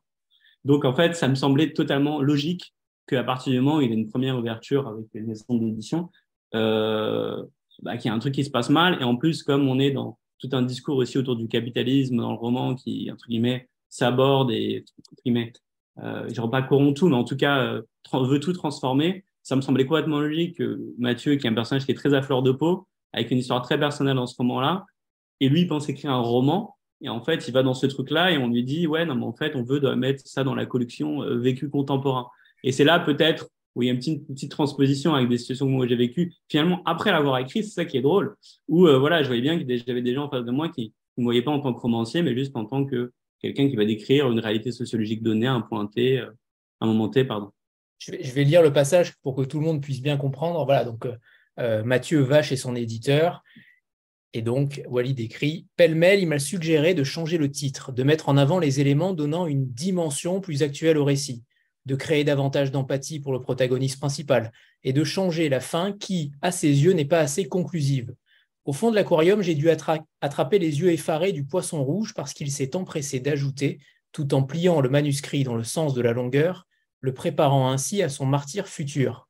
Croyez bien que nous, mesurons le déchirement qu'occasionnerait de tels changements, mais sans même évoquer les milieux de jeunes auteurs qui aimeraient être à votre place aujourd'hui, pensez à vos illustres prédécesseurs. Puis, dans un geste large vers la bibliothèque derrière lui, pensez-vous qu'ils aient eu un chemin moins difficile, qu'ils n'aient pas eu à rogner un peu sur leur ego pour que littérature se fasse? Écrivain, ce n'est pas un métier, c'est un sacerdoce. Vous le savez aussi bien que moi, Mathieu Vincent. On est d'accord que c'est bien vous, Walid, là. Il y a des situations vécues, là.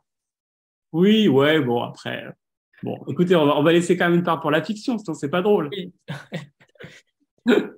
on, précise donc que ce n'est pas la situation vécue avec Emmanuel Colas, hein, évidemment. Sinon, non, non, non, non, hein. je n'ai jamais fait ça. Voilà. Bien au contraire, bien au contraire. Bien au contraire. En revanche, je suis d'accord avec lui quand il écrit ça. Ça arrive souvent. On imagine. No comment. no comment. Anne, c'est à toi. Bonjour, bonsoir. Euh, alors moi, j'ai eu, un peu de mal avec votre roman au début. j'étais perdue et j'étais pas surtout euh, très émue. Je ne sais pas pourquoi. Et puis, euh, et puis finalement, c'est Salem qui m'a beaucoup, beaucoup, beaucoup touchée, et d'ailleurs du début à la fin. Euh, mais je pense qu'on a peut-être tous nos, nos, chouchous. En revanche, euh, j'ai très très vite, euh, à la lecture du roman, j'ai très très vite visualisé les lieux. D'abord, j'ai travaillé à la Défense, j'ai été, enfin, j'ai travaillé à Paris, et j'ai évidemment, je me suis posé une question que peut-être d'autres se posent. Est-ce que vos personnages doivent rester des personnages de papier, ou est-ce que vous avez le projet, l'ambition, l'envie qu'un jour ce roman soit transposé à l'écran? euh, bonsoir Anne, merci pour, euh, pour, votre question, votre temps de lecture. Bah, je constate tout à fait, hein, pour un, roman choral, de toute façon, c'est tout le défi. Honnêtement, euh, la grande difficulté que j'ai toujours eue, c'était de toute façon comment est-ce qu'on commence? Parce qu'en gros, si on fait des chapitres trop, trop longs, en fait, on rentre dans un tunnel, du coup, on perd aussi on perd aussi le, le, lecteur. Si on fait des choses très courtes, du coup, il faut trouver des choses qui sont assez signifiantes pour décrire le personnage qui forcément va apparaître sous forme d'archétype. Parce qu'en plus, je prends des personnages qui sont vraiment des archétypes. Quoi. Les jeunes filles de Versailles, euh, les transfuges de classe, euh, des cadres à la défense, un rappeur. Donc là, c'est très casse-gueule en fait. Donc il faut vraiment être très fin dans la, narration pour pas en faire un truc, une sorte de mauvaise, euh, sitcom. Quoi. Et, euh, et, du coup, euh, et du coup, forcément, l'installation, ben, on pense qu'elle est réussie, mais après, je peux tout à fait entendre que ça prend un peu de temps pour entrer dedans. Et même par exemple, je vous parlais de Sourire de l'eau de Zadie Smith. La thèse de Zadie Smith, Sourire de l'eau, tout début, moi, j'avais un peu de mal à entrer dedans pour la langue pour plein de raisons. Une fois que j'étais dedans, waouh. Donc, pour moi, c'est pas vraiment un problème. Je pense juste qu'il y a une difficulté de l'époque et aujourd'hui, on a des lecteurs qui sont très impatients. Alors, je remercie du fond du cœur les, les gens qui, sont, qui ont lu, qui ont commenté, etc. et, et tous les avis, etc. Mais c'est vrai que parfois, je vois bien qu'il y a tellement une production euh, aujourd'hui tellement importante qu'il y a aussi la tentation de lire des livres très très vite. Alors on lit le début, on lit la fin, on lit tout en diagonale, on a l'impression qu'on a lu le roman, puis on donne un avis.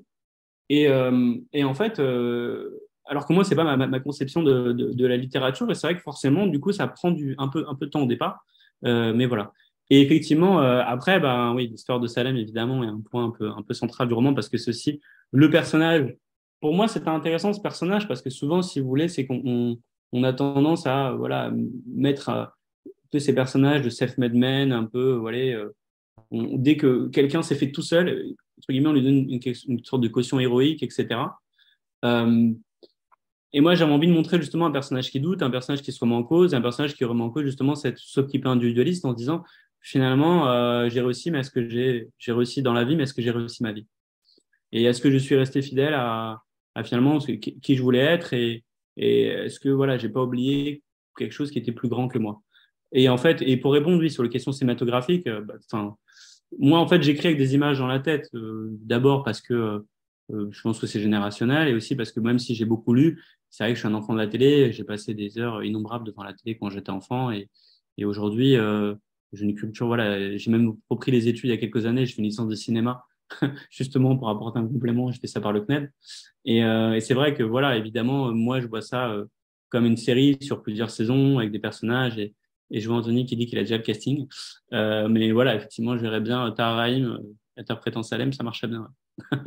Ah, j'avais mis Roche Dizem, mais en effet, Tahar Rahim est Ouais, bon, moi j'aime beaucoup Roche Dizem. D'ailleurs, oui, mais d'ailleurs, il y, a un, y a un film de Sami Bouadjila, avec Sami Bouadjila, qui s'appelle Vivre me tue, qui est extrait d'un roman. Et en fait, il y a un petit clin d'œil par rapport à cette histoire, parce que dans ce livre-là, enfin, qui est devenu un film, il y a l'histoire de deux frères et il y a l'histoire d'un frère qui attend l'autre sur le quai d'une gare. Et euh, bref, et donc il y a aussi un petit clin d'œil par rapport à, à ce film-là. Voilà. Parfait, parfait. On a nos castings, c'est bon, tout est prêt. Euh, il, y a, y a page 58, un très beau passage aussi sur l'adolescence. Vous avez cette faculté aussi à, à, mettre, à insérer des phrases qui euh, disent tout d'une situation, d'une thématique. Il n'y a pas besoin parfois d'en faire trop. Et c'est peut-être là aussi où vous êtes euh, doué sur, la, sur le côté, c'est peut-être en effet la question des nouvelles que vous abordiez tout à l'heure. C'est peut-être là aussi où vous avez un, talent encore plus particulier. Je vous cite page 58. L'adolescence me semble avoir été au contraire une course effrénée où, atteint de daltonisme, nous n'avons jamais su faire la différence entre le feu rouge et le feu vert ça résume en grande partie euh, cette adolescence, cette adolescence de n'importe qui en réalité, d'un petit peu tout le monde, où la notion de limite entre l'interdit et, l'autorisation est, flagrante. Bah, je pense surtout qu'en fait, euh, on a besoin en fait quand on est adolescent de tester ses limites. Euh, je pense que c'est ce qui fait en fait aussi la construction de personnalité. On a besoin d'être dans la transgression, on a besoin de tester des choses. c'est juste que voilà, selon le milieu dans lequel on, grandit et selon son contexte, disons que ce, test peut être plus ou moins fatal. Alors bon, on va pas faire une digression sur, sur l'actualité de cet été, mais je pense que vous avez compris à quoi je, faisais référence. Et c'est vrai que moi, ce que j'ai observé euh, quand j'étais, euh, j'étais par exemple, quand j'étais étudiant, j'étais prof particulier et je donnais des cours, euh, voilà, j'ai donné des cours vraiment dans plein de milieux sociaux. Et d'ailleurs, c'est très amusant et, et c'est vrai que ça m'a aussi aidé pour l'écriture, etc., observer de l'intérieur toutes ces familles, ce rapport avec l'école et tout ça. Et c'est vrai que je vois bien qu'il y a quand même dans tous les milieux sociaux, dans toutes les familles, les adolescents, voilà, teste quelque chose. C'est juste que voilà, quand on vit dans un dans un quartier populaire et euh, quand on voilà, notamment voilà, quand on est d'origine maghrébine ou africaine, c'est vrai que tout de suite, ça peut euh, la friction euh, peut, être, peut être très forte et le retour de bâton peut, peut être très fort. Et c'est vrai que que notamment dans le contexte du personnage, je pense que ça prend tout son sens. Parfait. On va parler aussi un petit peu d'identité, parce que je sais que ce n'est pas un roman sur l'identité, mais il y a quand même certaines bribes, évidemment. Je, pense notamment à, cette phrase qui est, qui est, qui est frappante, parce qu'en effet, j'y avais peu pensé. Euh, où euh, il y a cette phrase qui dit Mais restez tranquille, que vont dire les Français? Repensant à cette mise en garde, Salem a un sourire amer. Jamais il n'a perçu aussi clairement à quel point ces huit mots et deux signes de ponctuation racontaient tout du, tourment de ses parents. Les choses se seraient-elles passées différemment s'il avait, compris plus tôt que les Français, c'était eux aussi?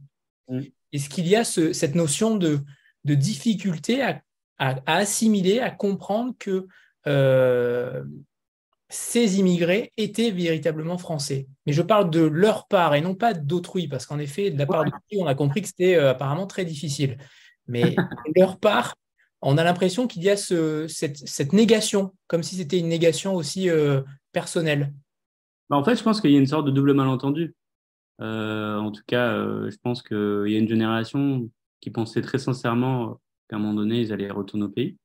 Moi, je prends le cas de mon père. Mon père, il avait en 64 en France. Il a suivi ses frères euh, euh, voilà, qui travaillaient en France pour se venir besoin de sa famille en Algérie. La vie a fait que voilà, il, est, resté. Il a eu un premier mariage, un deuxième ensuite avec, euh, avec ma mère. moi, je suis né en France. Et c'est vrai qu'il y a eu constamment cette question du retour au pays, en tout cas pour lui. Alors pour moi, déjà, je ne voyais pas de retour, parce que pour retourner quelque part, il faut en être. Moi, j'avais toujours très clair dans ma tête que, que voilà, j'étais de, France. Mais c'est vrai que du coup, euh, je pense que constamment cette idée dans le discours que finalement euh, on vient d'ailleurs euh, et qui était bah, à l'époque, hein, on peut aussi parler d'une génération, voilà, née fin des 70, début des années 80, etc. C'était c'était dans le discours. Et je pense qu'il y a eu ensuite un, un glissement vers au bout d'un moment, en fait, je pense qu'il y a eu un moment de réalisation pour cette première génération immigrée qu'en fait, il n'y aurait jamais de retour.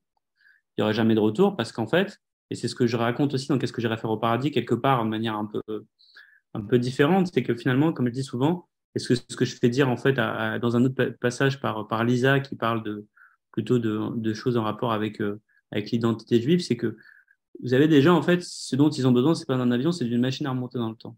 C'est-à-dire ce dont ils rêvent, euh, c'est pas de retourner dans un endroit, c'est de retourner, de, de venir dans une époque. Moi, par exemple, j'ai habité un an au Mexique en 2006, et quand je suis retourné, en fait, j'étais assez déçu euh, parce qu'en fait, j'avais envie de retrouver le Mexique de quand j'étais étudiant, dans une ambiance un peu auberge espagnole. Et en fait, euh, si vous voulez, ce contrat-là, qui était une sorte de double malentendu entre les immigrés qui pensaient qu'ils allaient repartir, et puis euh, finalement la France qui les voyait comme des outsiders, bah, en fait, ce, malentendu a mis beaucoup de temps à se dissiper. Et je pense que le point un peu de basculement positif ça a été euh, la Coupe du Monde 98, avec voilà, France Black. Vous m'avez fait, vibrer en, repensant à ce moment où Zidane embrasse quatre fois le, le Ah ouais, voilà. Et du coup, il y avait un côté presque, moi je sais que c'est à ce moment-là, il y avait un côté presque blasphématoire. C'était un côté waouh, en fait, euh, c'est quand même hyper, hyper fort. Euh, il y a un côté, ouais, en fait, on est vraiment d'ici et tout, c'était, c'était fou en fait. Et, et moi, je sais que par exemple, j'ai vraiment réalisé à quel point j'étais français, c'est quand j'ai commencé à vivre à l'étranger parce que en fait dans un certain nombre de choses euh, de rapport à la langue euh, euh, même de modèle social par exemple en Amérique latine voilà j'adore le Brésil le Mexique tous ces pays là mais c'est des pays en fait par exemple on est dans un truc beaucoup plus instantané on croit pas trop au modèle social on, croit que les inégalités sont des choses qui sont normales et qui n'ont pas vocation à être forcément corrigées. Et je me suis rendu compte qu'il y a plein de choses dans ma conception qui étaient à la fois très françaises et même européennes. Euh, et en fait c'est vrai que d'entendre ce discours constamment au bout d'un certain temps, bah, ça empêche aussi de s'installer dans une forme de, citoyenneté, mais c'est pas un, discours qui a une certaine logique. Et en même temps, moi, quand je vois mes, amis qui étaient en école de commerce et qui s'installent aujourd'hui à Singapour, à Dubaï, je sais pas où, ils sont entre Français. Ils sont entre Français. Quand j'habitais à New York pendant un an et demi, mes colocs étaient français, la majorité des gens que je connaissais étaient français. On bossait, d'ailleurs, à l'époque, je bossais en banque, on bossait dans la même banque. Personne s'était dit, tiens, on n'est pas en train de s'intégrer, quoi. c'est vrai. C'est vrai, c'est tout à fait vrai. Je, rebondis aussi sur cette question euh, euh, d'identité. Il y a une autre phrase un petit peu plus loin dans le livre, page 232, qui m'a frappé. Et j'aimerais que vous, vous la posiez à vous-même aussi. Euh, j'aimerais que vous y répondiez. Quand les lumières du théâtre de nos sociétés s'éteignent, une fois qu'on est délivré du regard d'autrui, que reste-t-il de soi face au miroir dans la loge de son intimité? Mm.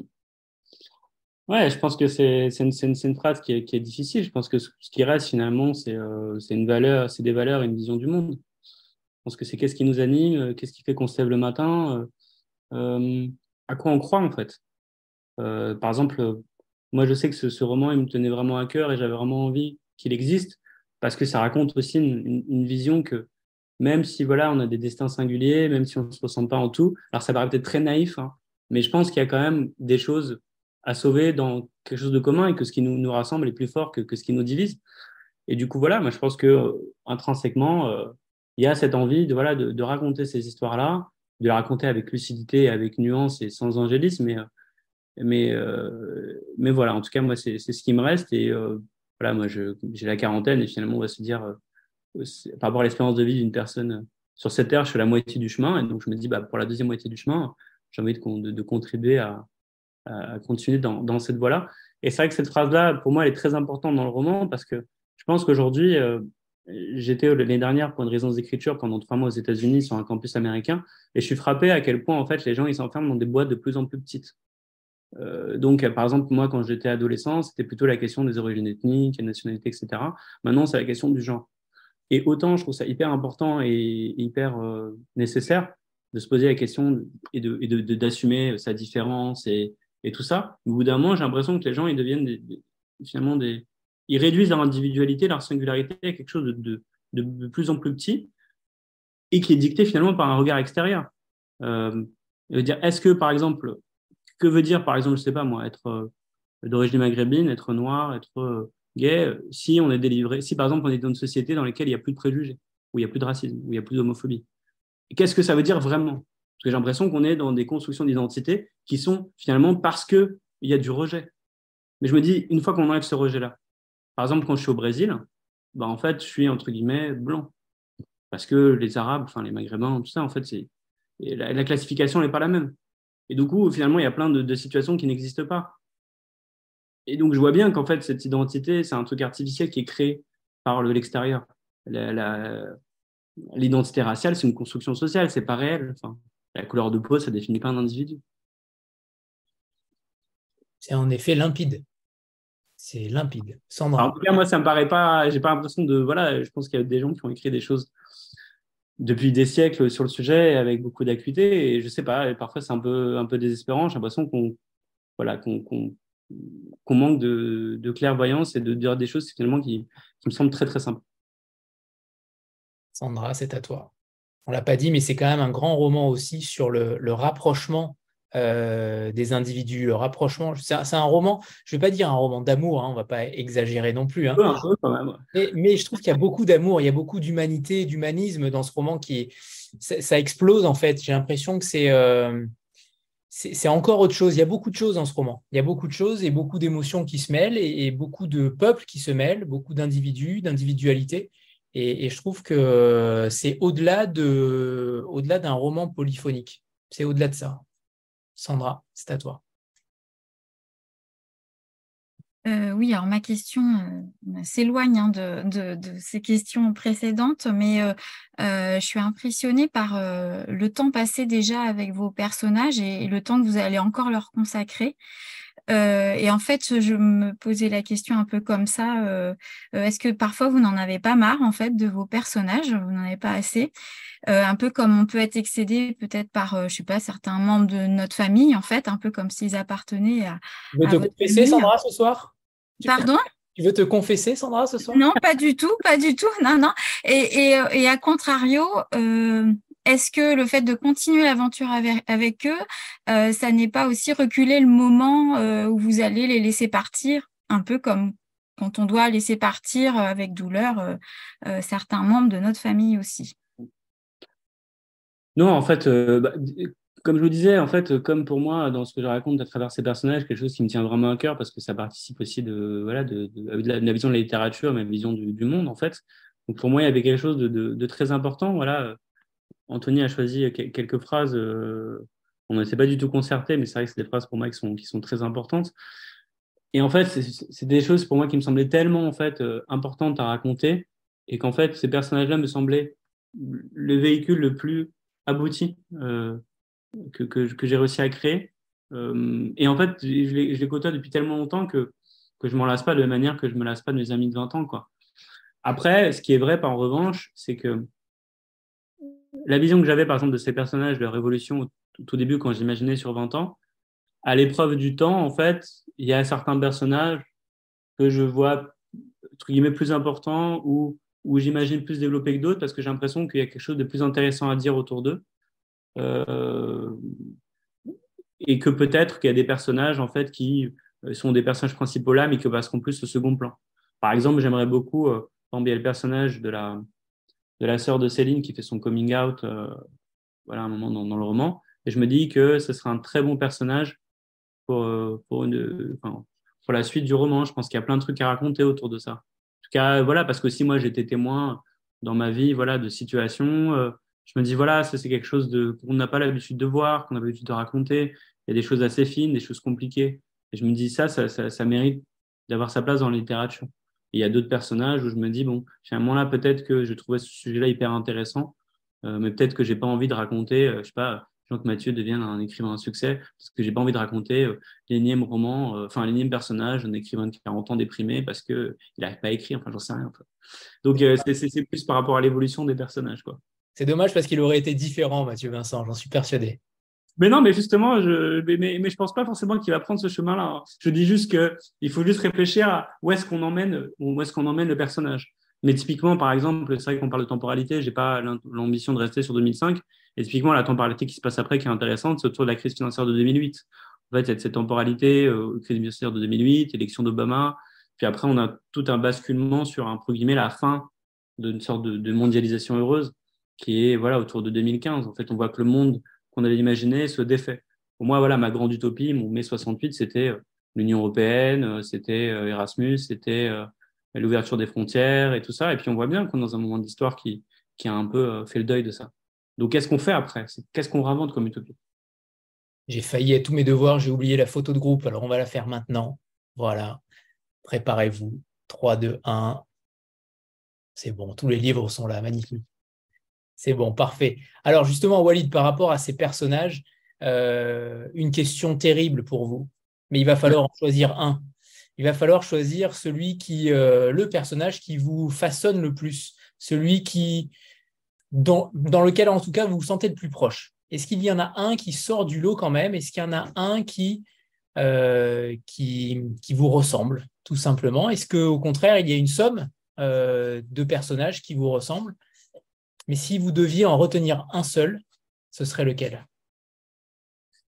Déjà, je pense que ouais, chacun des personnages, il y a un peu de, il y a un peu de moi, il y a un peu. Enfin, moi, ce que j'aime dans des personnages qui sont éloignés de moi, c'est aussi exprimer peut-être des, parts de, de ma personnalité. Euh, je sais pas, quand j'avais 20 ans, j'étais quelqu'un d'assez assez studieux et plutôt réservé, etc. Et donc, j'aimais bien, par exemple, l'extravagance d'un personnage comme, comme, comme Mathieu ou Céline qui se permettait d'envoyer euh, balader tout le monde, euh, euh etc.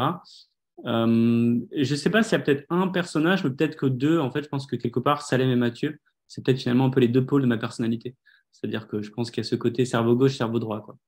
Donc c'est un peu comme ça. Je suis à la fois, comme m'avait dit euh, un ami, il m'a dit, mais de toute façon, toi, tu es un peu le, un mix du Robert Revanchard et du Baptou Fragile qui écrit des livres. Donc voilà, ça, ça résume un peu l'idée. Après, en vérité, euh, voilà, je suis aussi un peu comment dire, fonceuse comme, fonceur comme Céline et, et aussi voilà, jusqu'au comme, comme Lisa, etc. Parfait, très bonne réponse. Geneviève, c'est à toi.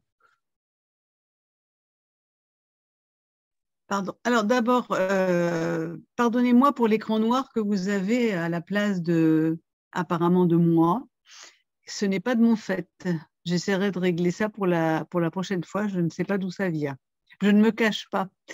Euh, Walid, par rapport à tous les thèmes abordés. par rapport à tous les thèmes abordés dans ton livre, je me disais qu'il serait intéressant qu'il puisse être présenté dans les établissements scolaires, enfin dans les lycées, je veux dire. Euh, est-ce que tu as des invitations en ce sens? Est-ce que tu as déjà travaillé avec des, avec des lycées euh, en France? Alors, j'ai eu la chance d'être invité, c'était en début d'année, enfin, il y a quelques mois, pardon, euh, dans un lycée à Charleville-Mézières, donc avec trois classes de, première, donc c'était vraiment chouette. C'était, euh, en fait, ce qui est vraiment chouette, c'est euh, évidemment, bon, vous l'avez compris, j'adore parler euh, du fond. voilà, on parlait là d'identité, on parler de politique, d'amour, etc. Mais c'est vrai qu'en fait, quand vous rencontrez des lycéens, eux, ils sont sur l'histoire, quoi. Donc ils demandent mais pourquoi Malek il a fait ça? Et pourquoi Kathleen ceci et tout? Donc c'est un truc assez fascinant parce que eux ils rentrent vraiment dedans. Donc oui j'ai eu j'ai eu des invitations effectivement à Charleville-Mézières, j'ai été voir quelques classes. Euh, récemment, on avait été présenté avec Emmanuel Collas au, au, réseau diffuseur, en fait, le livre, euh, donc il y a quelques mois avant la sortie. J'avais pareil une, personne qui travaillait dans un établissement qui me disait que euh, qu'elle aimerait bien que je vienne présenter. effectivement, bon, à l'époque, elle me parlait de qu'est-ce que j'irais faire au paradis. Mais oui, oui, bah, disons que s'il y a un roman, en tout cas, que j'aimerais bien que ce soit lu par des gens plus jeunes, c'est effectivement Nos destins sont liés, parce que, parce que je pense qu'aussi, ce qu'il y a dans ce livre aussi, c'est une époque, voilà, comme je disais encore une fois, on, réduit les, enfin, les individus à des cases de plus en plus petites. Je pense que c'est important aussi. Le rôle de la littérature, c'est aussi de les emmener ailleurs, de montrer euh, les ponts qui existent et que finalement, euh, même s'il y a des singularités dans, dans, les destins, il y a beaucoup de, similarités dans, dans, les expériences humaines. Finalement, les grandes émotions humaines, elles sont un peu les mêmes pour tout le monde. Tout à l'heure, on parlait, euh, je crois que c'est Sandra qui parlait de la perte, on parlait de l'amour, on parlait de chercher sa place dans le monde, etc. Tout ça, c'est des sentiments qui sont très universels et parfois qui sont un peu oblitérés par cette question euh, qui, est, euh, qui est un peu euh, omniprésente voilà, autour de l'identité. Donc oui, évidemment, c'est un roman qui parle d'identité, mais c'est pas réduit, c'est pas un roman qui parle que d'identité. C'est ça que je voulais dire par rapport à ça. Oui, c'est pour ça. Il y a énormément de thèmes qui, à mon avis, sont très importants pour les, pour les lycéens, pour les faire réfléchir. Et lycéens banlieue et hors banlieue. Ah oui, non, c'est vrai. ça, c'est au contraire. moi, je, moi, au contraire, moi, je suis toujours très, très ému et euh, très touché quand, euh, quand voilà, j'ai des gens qui m'écrivent et qui ont vécu des, voilà, des réalités très, euh, très éloignées, hein, des personnages que j'évoque dans mes romans. Parce que je pense que c'est ça, la de littérature, c'est de créer des ponts. voilà, je parlais tout à l'heure, je parlais de l'exemple de, Joseph Joffo, et je pense que les romans, voilà, protègent aussi, entre guillemets, en tout cas, la littérature peut contribuer à protéger de l'intolérance et de tout plein de choses là dans le monde. Alors, c'est pas encore une fois un peu, un peu naïf de dire ça, mais en tout cas, moi, c'est mon expérience j'ai vu qu'il y avait des, morceaux de rap euh, à l'intérieur du, texte. Euh, est-ce qu'il y a chez vous cette, cette envie aussi de développer ça, peut-être, des textes plus euh, des textes poétiques, du slam? Il y a quand même ce flow chez vous qui est, qui est très intéressant. Est-ce que vous avez eu envie? Est-ce que c'est déjà le cas? Est-ce que vous travaillez dessus? Est-ce qu'il y a quelque chose en vous qui germe par rapport à, cette, à ce nouveau genre pour vous? En fait, bon, encore une fois, moi, je, comme une de mes sources d'inspiration pour l'écriture, c'est venu par, par, le rap, en tout cas un rap qui était plus, plus lettré, hein, encore une fois, comme je disais.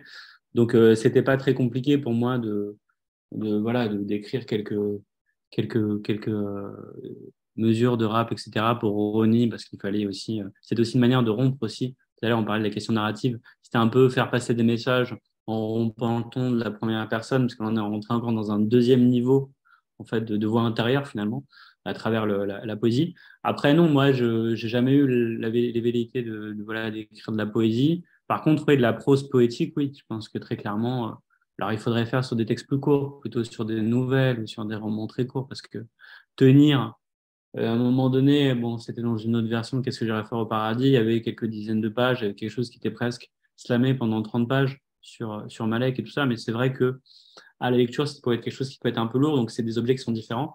Par contre, oui, si un jour euh, il y, a des, chanteurs euh, français, des chanteuses françaises qui ont besoin d'un parolier, je pourrais leur écrire des chansons. Je pense que c'est possible, mais c'est pas, c'est pas à l'ordre du jour pour l'instant. J'aimerais qu'on revienne euh, une petite seconde sur Mathieu, cet écrivain du dimanche. c'est intéressant cette phrase, hein, l'écrivain du dimanche. Est-ce que vous avez vu, vous aussi, eu ce sentiment de, de faire de la littérature sans, euh, sans vouloir aller jusqu'au bout, être un petit peu comme lui. Alors, il se, définit comme un loser. Il y a une, chute magnifique d'un passage euh, par rapport à, Céline. Euh, bref, ça, je vous laisse parce que j'ai déjà lu beaucoup de passages et, et j'aurais pas dû parce que il faut quand même vous laisser sur 400 pages, vous avez quand même assez, assez à faire. Mais, mais est-ce que vous vous identifiez aussi à ce personnage-là d'écrivain qui ne se pense pas écrivain, qui ne se pense pas poète, euh, ce, complexe peut-être euh, de... Euh, c'est pas complexe, c'est pas le mot que je cherchais. ce syndrome de l'imposteur, voilà, c'est ça. Bon, bon, évidemment, dans ce personnage-là, il y a quelque chose d'évidemment très accentué. Et puis, j'avais besoin, j'avais besoin aussi d'un personnage qui soit dans une sorte de, de, rupture. En fait, pour moi, c'est un peu le personnage dans Matrix, quoi. Tout au début, en fait, c'est un personnage qui vit dans des horaires décalés et qui, en fait, est dans l'attente de sa vocation. Il voit bien qu'il est à côté de sa vie. Euh, dans Neo, dans Matrix, en fait, il attend qu'il y ait une sorte de prophétie qui se réalise, mais il ne sait pas vraiment c'est quoi. il passe, du coup, il vit complètement euh, en, rupture et même physiquement, en fait, j'imaginais comme ça, très pâle, etc. je pense que je ne dirais pas qu'il y avait un syndrome de l'imposteur, mais en tout cas, je pense que j'ai mis beaucoup de temps à m'autoriser à écrire. Parce que, encore une fois, pour moi, euh, euh, les écrivains, c'était des gens morts, c'était des gens appartenant dans d'autres milieux. Je connaissais euh, personne, en fait, même qui était dans la création. par exemple, voilà, parfois, on voit dans certaines interviews, je sais pas, Léa Seydoux qui va dire Oui, quand j'avais 17 ans, j'ai rencontré un ami de mon père qui était cinéaste. Là, je me suis dit Waouh, il est cinéaste paraguayen. Bah non, mais moi, dans mon entourage, il n'y a pas de cinéaste paraguayen. Vous, vous imitez très bien Léa Seydoux. Hein. bon, Léa, Léa, love sur toi, on t'aime quand même, c'est pas grave. Mais euh, ce que je voulais dire par là, c'est que, évidemment, comme en fait, autour de soi, on n'a pas forcément de modèles qui sont dans la création où ça paraît pas des métiers qui sont payés, euh, et qu'en fait, on est dans une, simplement dans quelque chose de, l'ordre de, la survie, en fait. Hein. C'est, en fait, moi, j'ai fait des diplômes, pas forcément par plaisir au départ, c'était par nécessité, parce qu'il fallait, entre guillemets, se sauver soi-même, sauver sa peau, sauver les siens aussi. Donc, euh, le fait de, s'autoriser à écrire, déjà, euh, c'était quasiment une ordre de tabou parce que c'était comme si. Euh, en fait, tu vas passer ton temps à faire quelque chose qui n'est pas productif et qui qui va pas dans le sens de, se sauver soi-même. Alors que peut-être que se sauver, c'est vraiment. C'est là, en fait, on peut se sauver, c'est par, la réalisation de soi. Donc, je pense qu'il y, y avait ce syndrome de l'imposteur et puis aussi ce que j'expliquais, toutes les questions sociales, voilà. Il faut bien souvenir, comme dans les années 90, un peu le dîner de con permanent qu'il y avait à la télé, c'était on invitait un jeune de banlieue, un rappeur, et puis on passait la moitié du temps, la on passait la moitié du temps à un peu le, comment dire en anglais, le roaster, c'est-à-dire le, voilà, faire des vannes, et puis la personne n'avait pas forcément les codes. Donc, euh, il y avait ce, il y avait ces trucs-là et tout. Et, euh, et, du coup, je me suis. Et, pareil, quand on a invité, commencé à inviter des écrivains et tout, moi, je me rappelle une phrase assez, assez dingue, et c'était Bernard Pivot qui demande à Rachid Jaidani s'il a vraiment écrit son roman. Euh, donc, et je me suis dit, j'avais jamais vu ça, et on et Dieu sait que pourtant, on sait qu'il y a plein de gens qui n'écrivent pas leurs romans, euh, parmi les gens très très connus. Euh, et du coup, il y avait tellement ce truc-là, il y avait tellement une sorte de, poids de le jour où je sors un truc, il faut que ça soit dingue, quoi. Je peux pas en fait juste sortir une petite historiette d'un mec, euh, voilà, qui raconte sa petite vie, il prend la RER, il va à Paris. Non, non, ça va, c'est pas possible. Du coup, pour moi, son imposteur, il était est-ce que je suis capable? Parce que moi, en fait, quand je suis dans une rentrée littéraire, je me dis pas, je mesure à Rachid Benzine, je me dis, je mesure à Camus voyez? Et en fait, c'est ça le problème, c'est qu'en fait, dans ce syndrome d'imposteur-là, c'est quand on vous met dans des, cases de plus en plus petites, et qu'en fait, et quand vous, voyez, dans littérature, c'est à l'infini. C'est ça la difficulté. Après, le, personnage de, Mathieu Vincent, il est intéressant parce que ça, exporte la question du syndrome de la page blanche et tout ça, et, tout ce qui est autour de ça, d'un moment donné, qu'on passe à l'acte, et, et tout ce que veut dire aussi la figure de l'écrivain dans un pays comme la France. C'est quand même, voilà, on a des. C'est comme je dis toujours, être écrivain en France, c'est comme être footballeur au Brésil, quoi vous avez un panthéon euh, incroyable, donc il faut être à la hauteur. Et Mathieu Vincent, c'est aussi euh, un, un, adorateur de la cartomancie. C'est des passages aussi qu'on aime beaucoup, ça, euh, où vous citez si même les cartomanciennes sont prises au dépourvu, le monde court vraiment à sa perte. Ce, chapitre-là aussi sur la cartomancie, il est, il est, il est surprenant parce qu'il y va en effet sans, aucun, sans, aucun, sans aucun rêve et il en ressort euh, peut-être différent. Euh, d'où vous, pardon, d'où vous est venue cette histoire euh, ce personnage de cartomancienne qui est qui est à la fois lunaire et en même temps très très intelligente, très subtile, très limpide dans son explication. Si on ne joue pas, on ne gagnera pas. En fait, bon, c'est ça, c'est quelque chose qui est à la limite, on va dire, entre la, la fiction et la réalité. Alors pas forcément moi directement, mais en tout cas, c'est voilà, une histoire que j'avais entendue, etc., sur quelqu'un qui était voir une carte. Mais juste que ce que je, ce que je vois beaucoup dans cette idée des gens qui pratiquent euh, les arts divinatoires, c'est que finalement, très souvent, ces gens-là ont une, euh, en fait, la capacité à cerner la psychologie des gens et appuyer sur le bon bouton. Et, euh, et en fait, ce que j'aime bien dans, dans ce, passage-là, c'est que c'est cette idée que parfois juste une phrase, ça permet de débloquer une situation. Effectivement, bah, Mathieu Vincent, donc c'est un personnage qui était abandonné, donc quelqu'un qui est abandonné, c'est-à-dire que originellement, en fait, l'amour maternel, qui est quand même la chose la plus puissante au monde, il en a été privé. Donc il été privé du plus grand moteur qu'un être humain peut avoir dans la vie à la base. Donc comment est-ce que si on est privé de ça, on peut croire en soi? C'est très difficile. Donc, euh, donc voilà, donc il est, il est dans, il a ses, ses propres insécurités et ses propres failles, et du coup c'est vrai qu'il a besoin de d'une forme de parole, et du coup forcément il faut que ce soit mystique, parce que finalement euh, s'il est libre Dieu, euh, ben, on va lui dire que de toute façon il est prédestiné à l'échec. Donc il est obligé forcément besoin d'avoir quelque chose de, de mystique pour croire en lui-même. Parfait. Alors, si personne d'autre n'a d'autres questions, on va terminer cette rencontre avec un deuxième extrait, Walid, si vous voulez bien. Bien sûr. Voilà, c'est Céline. Et elle parle de Mathieu parce qu'effectivement, c'est un roman qui parle d'amour. Et l'amour, c'est très important. Avant Mathieu, tu avais toujours pensé que l'amour n'était qu'une vaste escroquerie, un odieux complot d'Hollywood, des Gary Lafayette et des Cato. Et puis, et puis, il y a eu lui. Lui, ses chemises faussement fashion, son sourire blasé, son sale caractère, ses pirouettes idéalistes déçus et ses mots tendres qu'il t'a rarement dit avec la voix. Quand tu as senti les premiers papillons te chatouiller du ventre jusqu'aux amygdales, tu as compris que tu étais dans un sacré pétrin, que c'était le truc contre lequel petite fille croyant encore au conte de fées, ta mère t'avait mise en garde. Alors tu préfères ne pas savoir, tu préfères lui laisser le bénéfice du doute. Tu n'as pas attendu après lui pour le garder, tu n'as pas attendu après lui pour faire ton sac. Pour l'instant, il n'en sait rien. Vous êtes recroquevillés l'un contre l'autre comme deux cuillères à. Il ne se doute pas qu'une fois que tu seras lassé de ce rêve sans sommeil, tu te lèveras d'un pas décidé, tu prendras ces petits riens qui faisaient que tu te chantais chez vous et tu t'en iras. Ta caresse dans ses cheveux le laissera amer, à peine moins que tes derniers mots. Il y répondra quelque chose de son cru, une formule mensongère aussi aigre que poétique. Tu ne croiras pas, ou du moins tu feras mine de ne pas le croire. Ça ne t'empêchera pas dans l'escalier d'espérer deux bonnes secondes que la porte s'ouvre derrière toi. Un espoir vain.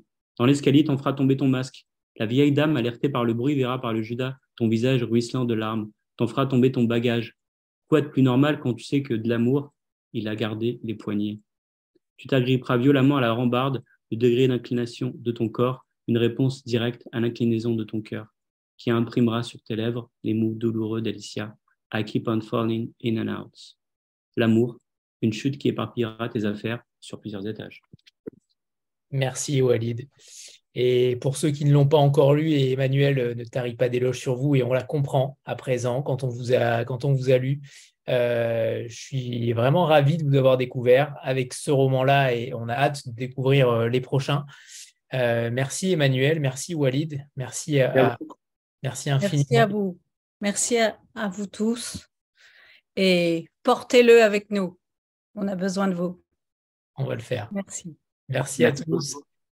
Merci, merci pour cette rencontre. Merci infiniment. Bientôt. Et bravo Walid. merci, merci. Bravo Walid. Merci beaucoup. Au revoir tout le monde. Au revoir. Au revoir.